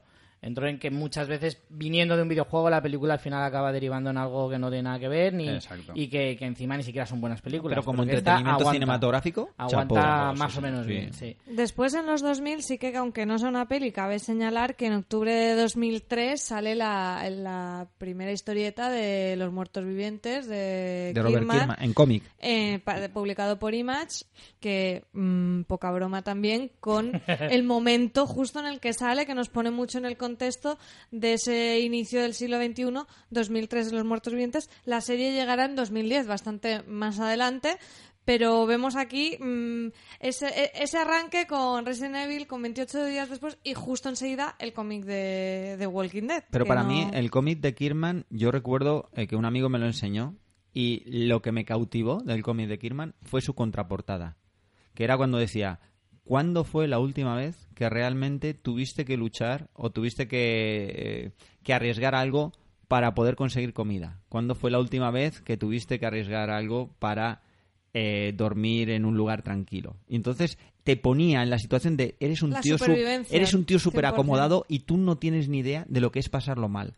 Y cuando leí el primer volumen de, de la serie es realmente era lo que le eché en, en falta a la serie durante mucho tiempo, que era yo leyendo el cómic padecía, o sea, tenía hambre la- porque sentía el hambre que tenían los protagonistas. En la serie los temas de los recursos Sentía frío, ilimitados sentía- los, eh, no lo han explorado también porque también porque si no sería muy angustioso, algo que puedas Es que el aguantar a cómic- lo mejor el en cómic es en, en abrumador, ¿eh? televisión. En ese no sentido. es cómic, lo yo, yo recuerdo haber leído los dos primeros volúmenes y, y lo que notas es precisamente esa desesperación. Sí, sí, sí, de decir, es que por mañana están muertos no- todos. No ya por el hecho de, de- de los muertos vivientes, eh, No, por, por el hecho todo. de que, de que yo no sé si voy a sobrevivir mañana. Sí, la serie ha explorado esos Sí, puedo, temas a puedo pero morir muy por no, no por los No por- muertos, sino por hambre, Exacto. de frío, o por de un, millones de sí, por un cosas. resfriado. Es que es la serie en momentos puntuales de algunas de sus temporadas sí que que ha intentado explorar algunos de esos puntos, pero de una Mm. Enseguida forma los bastante, han- los han bastante superficial sí. Mm. y se han ido a otros temas un poco más, no voy a decir facilones, pero que sí que les daban un poquito más de juego. Bueno, llevamos un montón de rato, vamos a ir terminando eh, las estoy, pelis harta, de... estoy harta de vosotros. No, más que Estáis nada muertos porque para mí. hay, hay que llegar a casa a una hora prudencial. Eh, la siguiente peli que tendríamos de 2004 ya la hemos comentado, que es ese remake de Zack Snyder de Dawn of the Sí. Dead, que ya lo hemos Eh, comentado. Amanecer de los Muertos, que se que es conoce el aquí que, en España. el que explota a más no poder los zombies adrenalíticos que inventa Danny Boyle. eh, Sí, le da, la, le da la vuelta al zombie de Romero haciéndolo más rápido. Mm. Pero bueno, de todas formas es Sí, una coge peli- un poco las dos ideas, ¿no? Sí, coge la, la- la idea original Sí, eso- de, de Romero basándolo en los zombies de, de Danny Boyle. con unos títulos de crédito Brutales, maravillosos y una escena previa a los créditos de crédito, a los títulos de crédito, fantástica también. Y mira que el resto de la película está muy bien, pero los créditos y la escena previa a los créditos Mm. es espectacular. Una lección de, de narración, de cine, de tensión, de jugar con las claves del género, Ah. con esa persona que está tumbada en una camilla que piensas, aquí está el primer muerto, y es un tío que está descansando, etcétera, etcétera. Es una película muy recomendable, ¿eh? Muy, muy, muy recomendable, 2004. Eh, luego tenemos esa pequeña vuelta que, que poco se ha explorado, ¿no? Que decís que sí que ha habido alguna película, pero que a lo mejor no se ha explorado tantísimo, que es la comedia. La comedia dentro de este mundo zombie que, que jolín, anda que no daría juego ni nada. Sí, hombre, en el caso de Zombies Party. Que Sí. es una... bueno, Zombies Party aquí, que por cierto, en su original es Shaun of the Dead, Sí. jugando precisamente con Dawn of the Dead, que es el, el título de la película de Romero y de la Zack Snyder, ¿no? que, que es una película, mm, además, con una... Primero, con la parte eh, cómica, que... La que- primera película de la trilogía del corneto. Exacto. Sí, de y, Edgar se- Wright. y se- y segundo también que tiene una crítica social también a- a la alienación absoluta. No solo a la alienación, yo creo que también hace una, una crítica a los ninis, o sea, a, a la Sí, vagancia, a la vagancia a la absoluta, bulia de la- la juventud, un poquito, ¿no? Y de, de- de- de lo acomodado es que, o sea, lo que hablábamos antes de lo acomodado que está el ser humano a la sociedad, en esta película lo explota también muy hasta el punto de decir lo único que tengo como arma es cosas que encuentro en el bar al que voy todas las tardes. y si no Porque- te pego con, la- con- porque, con a los ver- juegos que yo tenga en mi casa. O sea, a mí me encanta esa parte de ¿cuál es el plan? Nos vamos al bar. Exacto. y ya a partir de ahí pensaré lo que haga falta. Y me parece brillante la resolución que le dan al problema zombie en el epílogo. Sí. La, la manera de, de terminar con el problema de la, de la infección zombie me parece de una brillantez de épica, vamos. Una película también que, a pesar de, de que sea una comedia, eh, creo que explora muy bien también ese tipo de cosas Sí. en tono divertido, pero que, que habla muy Sí, bien es- también no es una comedia de, de No, tonterías, no, simplemente no. además tiene, tiene un punto crítico y un punto metafórico también y social que está muy, muy Es- interesante. es- además sabe Siempre jugar muy desde- bien con los con los con lo clásico de- de- del propio Y, género. y esa sociedad adormecida. En Sí. la escena en la que Simon Pegg sale por segunda vez de su casa a, comprar comprar, el el, cho- el periódico y el café. Y la primera vez es todo Sí. normal y, y no se entera de nada. Y la segunda vez es todo anormal y, Y tampoco, se entera de nada. Es, eh, me Pero por parece eso decía yo, espectacular. ahí, ahí se- dejar mm, mucho en representación el, esa bulia, ¿no? El de va de aquí a la tienda a comprar el periódico y ni se entera de lo que hay a su alrededor, Hmm. de lo de lo ensimismado al final, que está, al ¿no? final es la, minim- la misma crítica social que está haciendo Justo. el género en todo lo demás. Pero desde encima la- la comedia. Cachondeándote y exacto. es divertidísima, la verdad. Luego tenemos una de las películas que a mí particularmente más me gustan del género. Y a mí que es más me ha giñado Yo también. ¿eh? Creo que es de las películas que más miedo he pasado en el cine. De esas de que estaba deseando que terminara porque lo estaba pasando fatal. Y es Rec de Balagueró y Paco Plaza de 2007. Sí. Eh, una auténtica joya. Una película que yo recomiendo, pero, pero mogollón. Aunque se pasa muy mal, Sí. todavía llevo, llevo años intentando convencer a mi novia de poder verla con ella. Porque no hay nada que me guste más en esta vida que ver pelis de terror con ella. Y, y no hay manera, ¿eh? No hay manera. Fíjate, la, la- la- teníamos la saga de los zombies templarios de Osorio y aquí tenemos otra, otra saga porque son cuatro. Sí. Pero la verdad es que la primera es magnífica. Yo solo he visto la primera porque ya evitemos me, la primera me y la tercera, demasiado. la primera y la tercera son las buenas. Consejo, evitemos Bueno. las pares y quedémonos Sí. con las impares, Sí. pero a ojos ciegos. Pero ¿eh? a ojos ciegos. A mí la tercera no me gusta tanto, la segunda la salvo un poco más que vosotros, la segunda- pero la cuarta última es, horrorosa. indefendible. No, no, por mucho que quieras. La segunda se puede discutir más o menos. Sí. La tercera te la puedes discutir más o menos. A mí me parece magnífica. Pero la, la cuarta, eso ya eso es impepinable. Ahí no hay discusión La posible. tercera es un homenaje a las fallas, tío. O sea, así de claro, vamos. Es una. A mí me parece una ida de olla que, que no me parece ni medio normal. La segunda, pues sigue un poco la línea con un nivel más bajo, Sí. pero que sigue un poquito la esencia de. Y- y- Sí que coge un poco más la esencia de la primera. Es que en la tercera, la novia, interpretada magníficamente por Leticia Dolera, es una barbaridad de personaje, tío. Vamos. Pero bueno. Y. Vamos, a- no, voy a- Ah, ¿ibas a creo que vamos, vamos a lo mismo porque me parece que esto es una serie poco conocida. Miniserie en este Miniserie. Ah, no, no, series no vamos a meter. No, si pero es que realmente es una película. Es, son dos horas de película dividida en seis episodios de 20 minutos. Te sale una película de dos horas. caso. Sí. Dead Set, Muerte en Directo. Maravillosa. Que me Maravillosa. parece un discurso, o sea, a todos los niveles. Obligatoria, de hecho, Vamos, diría. yo creo que quien no, haya la, no la haya visto y le guste el cine de zombies, que vea esta miniserie. Aunque no te guste el cine de zombies, Sí. me Bueno, parece que también. es un ejercicio Sí, sí. maravilloso Para que de, de televisivo y... Para que nos pongamos en situación, Gran Hermano Con zombies. con zombies. Con invasión zombie en todo el mundo, ¿vale? Y ya está. No, claro, Y lo que los únicos ahí. que se salvan son los de Gran Hermano. Exacto. Así está el mundo. ¿Y quién tiene que ver lo que ocurre dentro de la casa de Gran Hermano cuando el resto son zombies? Exacto.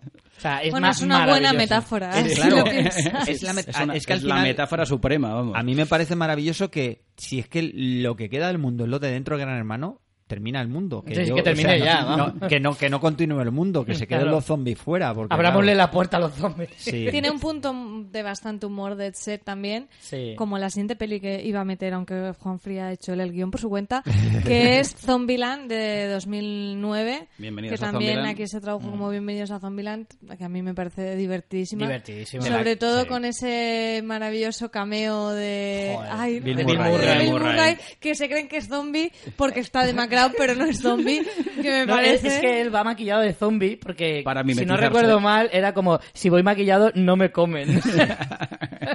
Pero había, eh, se comenta que había un chiste que quitaron de la película, que salía Patrick Swayze, Sí, eh, cuando ya estaba bastante malito de, de su cáncer, sí. y, y decían... Ah, mira, ahí está Patrick Swayze, que también se está haciendo pasar por zombie. Y Bill Murray decía, no, no, es que él ya es un zombie. y salía el pobre ahí. Sí, lo que pasa es que lo bueno, quitaron- pero si él se prestó es porque... Pero la quitaron porque falleció, creo que en el- Ah, o, estaba, O estaba bastante- estaba bastante bastante mal. Eh. Vaya. Es lo que se cuenta, pero yo no sé si eso Yo no es sé si es verdad. ¿eh? rumorología, ¿eh? Yo Yo no sé si eso es si un- lo cuenta Bill Murray, yo no me fiaría. Claro. de todas maneras, comentar que de Zombieland ah, han intentado, y llevan ya serie, años, Hicieron serie, creo. llevan, llevan ya años diciendo que iban a hacer un serie. piloto Pero Sí. no. Eh, creo que Sí. fue Amazon, pero no salió. Ah, de esto vale. de las tandas de pilotos, que de hecho ya no lo hacen, porque era un poco... Tirar el dinero. No, era, era un sistema como que la gente lo votaba, pero realmente luego producían un poco lo que les daba la gana. O sea, no sé...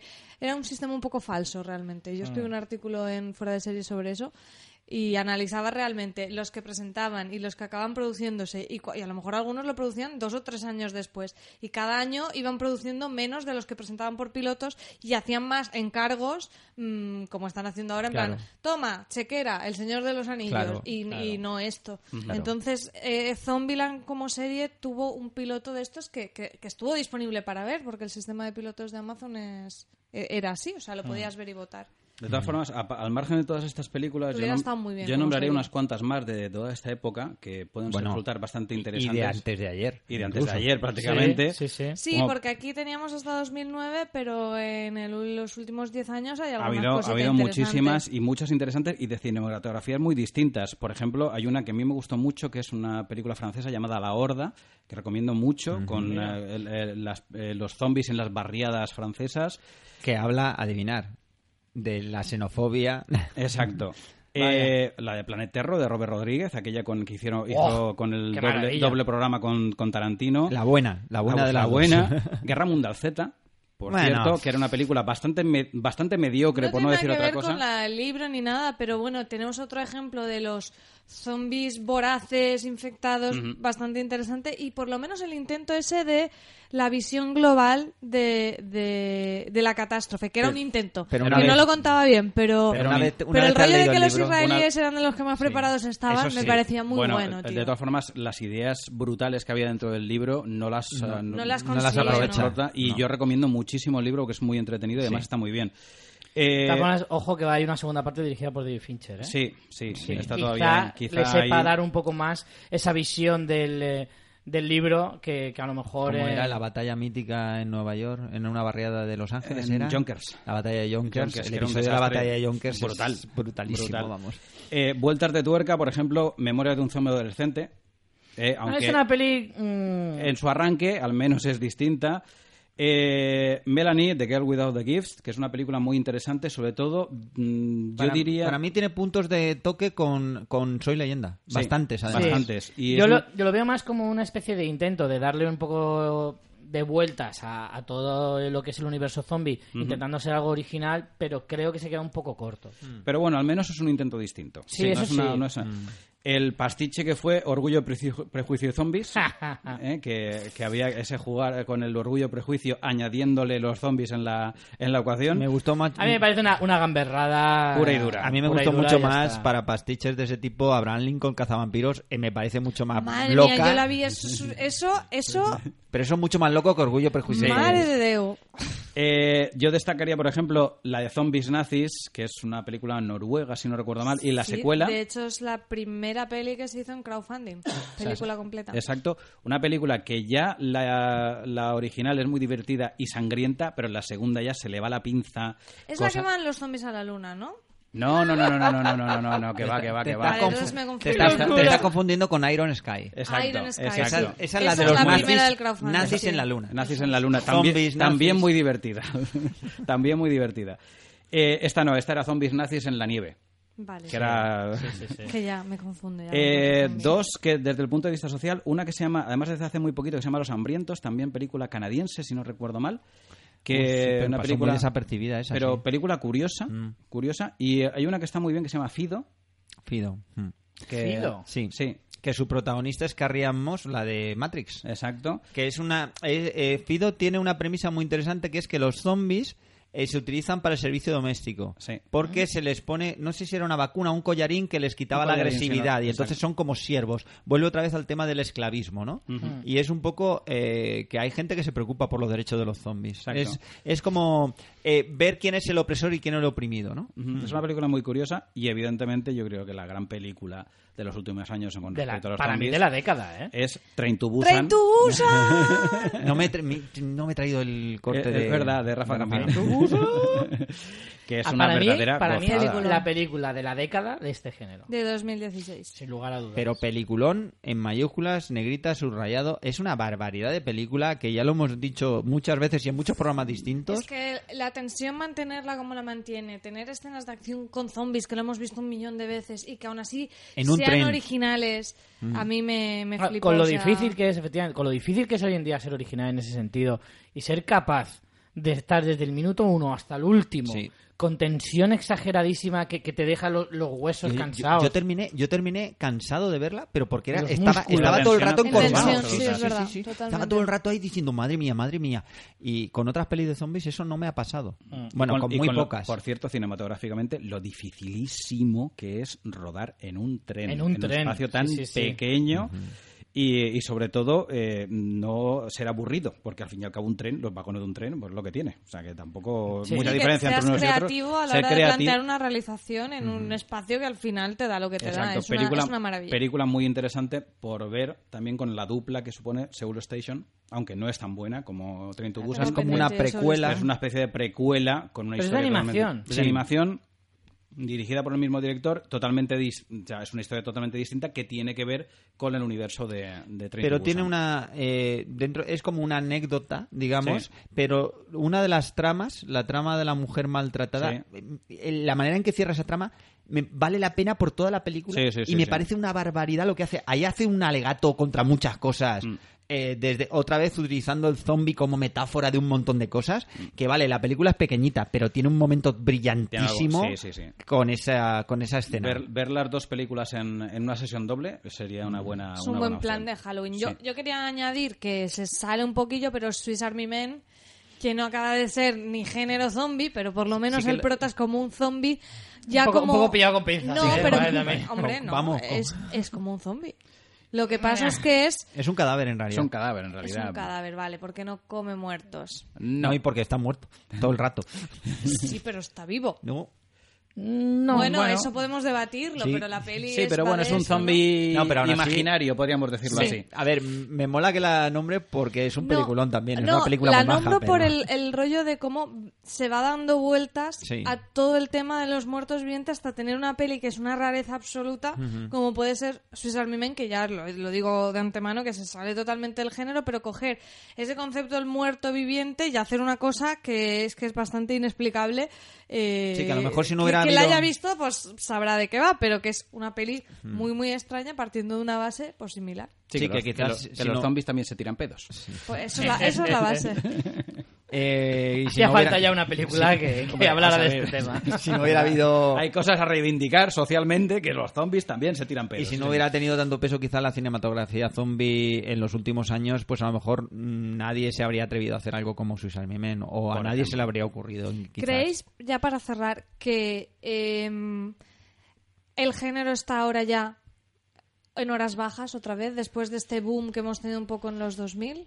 Yo creo que necesita, sobre todo, claro, las series y sobre todo The Walking Dead y mm, Na- Nación Z, etcétera, etcétera. Hay zombies. Hay zombie, to- ha hecho mucho por el por el zombie. Los Revenants. de Revenants también ha hecho hay muchas series que sobre todo desde el mundo de- desde el mundo del vista de las series han han hecho evolucionar el, el género zombie pero también yo creo que en cierta medida se ha estancado un poco esa efervescencia del género desde el Mm. punto de vista televisivo y a lo mejor necesita también un poquito de reposo y que haya Que vuelva alguien con fuerza, pero con ideas renovadas, ¿no? que Quizá alguien ahora le- va como un poco en piloto automático. necesita un romero un romero que le Sí. dé un puntito más Yo también lo veo Yo creo que, que, claro, eh, en los primeros 2000 hubo un boom exagerado, ya no solo de películas y tal, sino de novelas, de videojuegos, de, de un montón de cosas dentro de la cultura, incluso ya de más allá con las survivals, con etcétera, Con etcétera. todo. Que, que- que traspasaba la, la- la pantalla y, y había generado una subcultura eh, dentro de, de- de una sociedad que, que estaba ávida de, de contenidos de, de ciencia ficción eh, con el boom de los superhéroes y tal. O sea, está todo dentro de una misma globalización de lo friki. ¿vale? De Lo friki que se ha puesto de moda desde hace 10, 15 años y entraba dentro de ese, de ese boom cultural y que, y que el zombie tenía como su parcelita particular. De hecho, y entonces... Richie, es- el zombie hoy en día lo que apunta es muy interesante porque está casi más en la parcela del friki que en la parcela del terror. El, Sí, el claro. subgénero se ha desplazado un poco en se ese ha- mundillo se ha de... expandido, digamos, se ha expandido, ha, ha roto sus propios límites del terror, pero yo creo que tal y como está ahora mismo la sociedad, y sobre todo la, la- la cinematográfica o la televisiva, con una ansia de crear contenido masivo sobre un montón de cosas, creo que siempre va a tener un pequeño hueco eh, el tema de los zombies. Es cierto, a lo mejor haya ha bajado un poquito, ha descendido un poquito ese, esa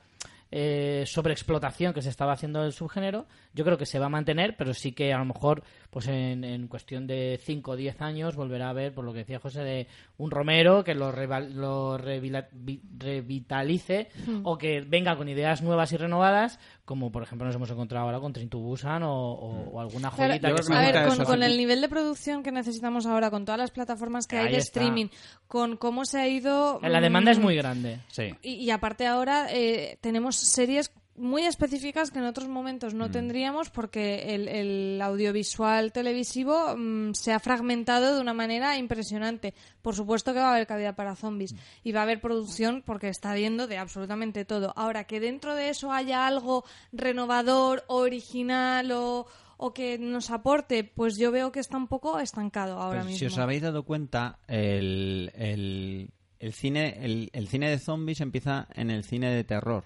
¿vale? Tú antes decías, he visto una de terror, ¿de qué era? De zombies. Ahora no ves una de terror que era de zombies, ahora ves una de zombies. Ahora es el cine de zombies. Se ha, pasado de ser un subgénero a ser un un género. género. Es que- Sí. ¿De acuerdo? Porque el zombie, como me he hartado de repetir, el zombie da para mucho. Es un De- recipiente de, hecho, el zombie ya vacío. no puede- es género de zombies porque puede ser género de zombies comedia. Claro, género exacto. de zombies Existencialista. thriller. Sí, si género de si no- zombies acción, acción. claro. Si nos damos drama cuenta en toda esta evolución eh, eh, desde los años 30 Parodia. hasta ahora que hemos visto del zombie, eh, no solo hemos visto la evolución, sino que además el zombie ha pasado de ser un personaje marginal eh, dentro del cine de terror o de serie B o de serie Z inclusive a pasar un- a ser un personaje de primer orden dentro del dentro Sí, del sí, cine. hasta el punto hasta el punto de que es cierto, hay, hay series Ha de- conseguido ya por fin un estatus. Hay una serie de drama británica, In the Flesh, Sí, que sí, trata sí. el tema con una seriedad Sí. que parece Bueno, mentira que estemos hablando de, ciencia ficción. Sí, Claro. sí. O sea, eh, a- eh, trata eh, temas de, de, de integración, de, de xenofobia, Sí. etcétera, etcétera, eh, de una forma que, que, que de verdad, que en algunos momentos no te puedes creer que de verdad estás hablando de, De hecho, zombies. eh, aprovechamos para recomendar que en un programa de nuestra primera temporada hablamos de series de zombies específicamente y si queréis saber más que hoy hemos ido muy de pasada, hablamos de Dead Set, hablamos de In the Flesh, hablamos de The Revenant, que Richie pondrá el enlace del programita también. Yo creo, pues, eh, simplemente por comentar, eh, cuando que el cine de zombies estaba un poco de capa caída, en realidad lo que ocurre es que, claro, ahora hay muchos formatos, hay mucha necesidad de crear contenido y entonces, cuando apa- que aparecerá un nuevo Romero? No es tanto eso, sino que se dé una nueva situación social que pueda ser contada a través de la metáfora del zombie. Es decir, eh, por terminar, eh, las características del zombie del siglo XXI, ¿cuáles serían? Pues tenemos que ahora ya es cine de gran presupuesto. También es de bajo presupuesto, pero y sin duda el de gran presupuesto y el de bajo presupuesto tiene una intención de subtexto, una doble lectura filosófica, moral, social. La de los castores salvo, zombies, salvo no, ¿eh? castores zombies y cosas así. pero sí Oye, que tiene una labor social con los castores. pero sí que tienen, tienen intención tanto de gran entretenimiento, de pequeño Sí. entretenimiento, como de eh, res- reflexión filosófica. El zombie ha cambiado muchísimo. Es el zombie vírico, el infectado, el zombie adrenalítico, el zombie que da miedo en grupo, pero casi da más miedo en solitario.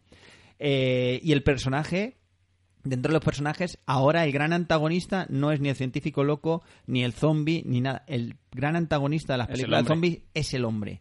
Porque el hombre es el lobo para el hombre. Y no hay nada más peligroso, ni siquiera teniendo un zombie adrenalítico al lado, que el propio, que el propio ser humano. Que el vecino. Y realmente lo que decía un poco antes, en las décadas de 80 y 90, eh, si la clase media, que era la que había engordado a raíz de la Segunda Guerra Mundial, la clase media se había expandido y en los 80 y 90 la clase media gozaba de una salud brutal, en el siglo XXI gracias a, bueno, gracias, hay una crítica muy consciente a la sociedad neoliberal eh, en la que la sociedad está estratificada en unas clases, hay ricos muy ricos, hay ricos que no son tan ricos, hay pobres de solemnidad, hay pobres menos pobres, la clase media se ha ido atomizando en un montón de subclases donde digamos que las sociedades humanas supervivientes del apocalipsis zombie son como esas fracciones de las clases sociales que han ido apareciendo, que además están enfrentadas entre sí. Y realmente eh, tenemos apocalipsis eh, cotidianos en nuestra vida habitual, pues la crisis económica o una bajada o un ascenso del paro o cosas así que son como los pequeños los apocalipsis de las de las de las propias películas. Todas esas crisis políticas económicas sanitarias con una infección el espectador las vuelca inmediatamente en la crisis de, de un, de un apocalipsis zombie el apocalipsis zombie te recuerda a cuando la debacle del 2008 de las hipotecas basura el apocalipsis zombie te recuerda cuando hablan del ébola en las noticias. El apocalipsis zombie la- siempre te recuerda a esas crisis, a- al huracán Katrina. A, la- a los, a, a las grandes inundaciones. Entonces, todos los, todas las crisis ya se perciben, las grandes crisis, el tsunami de, de Japón, el tsunami de, del sureste asiático, todas esas crisis, cuando las ves dices, ostras, te recuerdan a los- las películas de apocalipsis zombies. Dicen, madre mía, esto es como el apocalipsis. Y ahí tienes esos pequeños apocalipsis que hoy en día vemos a nivel global, son los que plasmamos también en el cine de zombies modernos. Tenemos ahí esa, esa vinculación que antes no se tenía en las películas de zombies, porque antes el mundo no estaba tan globalizado, no impactaban tanto, no estaba tan interconectado. Una crisis eh, económica en Estados Unidos a lo mejor no tenía tanto que afectar tenía tanta a todo el aquí planeta. España, y claro, aquí esas crisis mundiales sí que afectan como afectaría una crisis de, de tipo zombie, ¿no? El ébola, el ébola decían, madre mía, cómo esto se expanda. Todos estaban pensando ya en la, en la película zombie de turno, ¿no? Eso es lo que el- la narrativa que en este momento ha tenido, que en estos años ha tenido el fenómeno zombie. Quién sabe si cuando cambie nuestra sociedad la narrativa, probablemente no, yo pongo la mano en el fuego que la, la narrativa zombie cambiará, sin duda. Pues con este speech maravilloso de Juan Francisco Aguirre, he preferido no decir nada, yo que caigo. ¿quieres añadir algún último apunte, José? No, yo creo que es que, y en eso estoy de acuerdo con, con Juanfrey, el, eh, el zombie, eh, como es este recipiente vacío, da para llenarlo con cualquier cosa y cualquier cosa que nos encontremos en nuestra sociedad eh, dará mm, posibilidad de que el zombie cambie. Tal Yo cual creo- tú definas el zombie, ya tienes la, ya tienes la ya tienes- historia. ya tienes la historia. Exactamente. Lo bien es cierto que mm, no sé hacia dónde puede ir y yo creo que esta saturación también por la televisión, por los distintos medios, porque también por el cine, eh, está estancando en cierta medida al zombie y a lo mejor necesita a lo mejor parar un poquito y reflexionar y buscar ideas nuevas. Pero yo creo que siempre ideas nuevas aparecerán. Ya tengo Sí, la próxima sí. película, Vacaciones Zombies. Por ejemplo. no que no te extrañe, ¿eh? Con, con el... Hubiera molado con, con el extinto Robin Williams. Sí. Extinto, que, que feo ha quedado, ¿eh? Extinto. Fallecido. Bueno, señores, pues creo que lo vamos a dejar aquí. Hoy no cerramos el bar, hoy lo dejamos abierto, si no, ¿no? Hoy no, no sé ya qué hora sería. Hoy nos vamos de after directamente. hemos seguido, hemos seguido el guion, María, más o menos. Más o menos. No, Más o menos. no. Más o menos. Bueno, lo habéis saltado un poquito, pero una hora de más de podcast, pero ¿Solo? no pasa nada. eso no le molesta nada a María más que, que una peli sea larga que un podcast sea largo. Entonces, vamos, vamos a cerrar ya el chiringuito. Vamos a ir cerrando. Muchas gracias, señores, por haber venido a asistir y darnos esta clase magistral del mundo zombie. Ha sido un placer. Ha Eh. sido muy, muy instructivo. Muchas gracias a vosotros. Además era fácil con dos zombies como nosotros dar una clase sobre otro. Pero por lo menos esto. os ha valido la pena, os he dado agua fresquita y Juanfrey- pepinillos. Hoy, hoy- hoy en día es zombie virico. En este caso, Buen camino. tío. Bueno, señores, pues muchas gracias. Volvemos la semana que viene. María, Nada, hasta la semana que viene si no nos infectan. yo creo que nos vamos, no vamos a dar ni la mano con ellos, por si acaso. Por si acaso. Así que nada, pues muchas gracias a todos. Nos vemos la semana que viene. Ved muchas series y muchas películas. Hasta luego. Chao.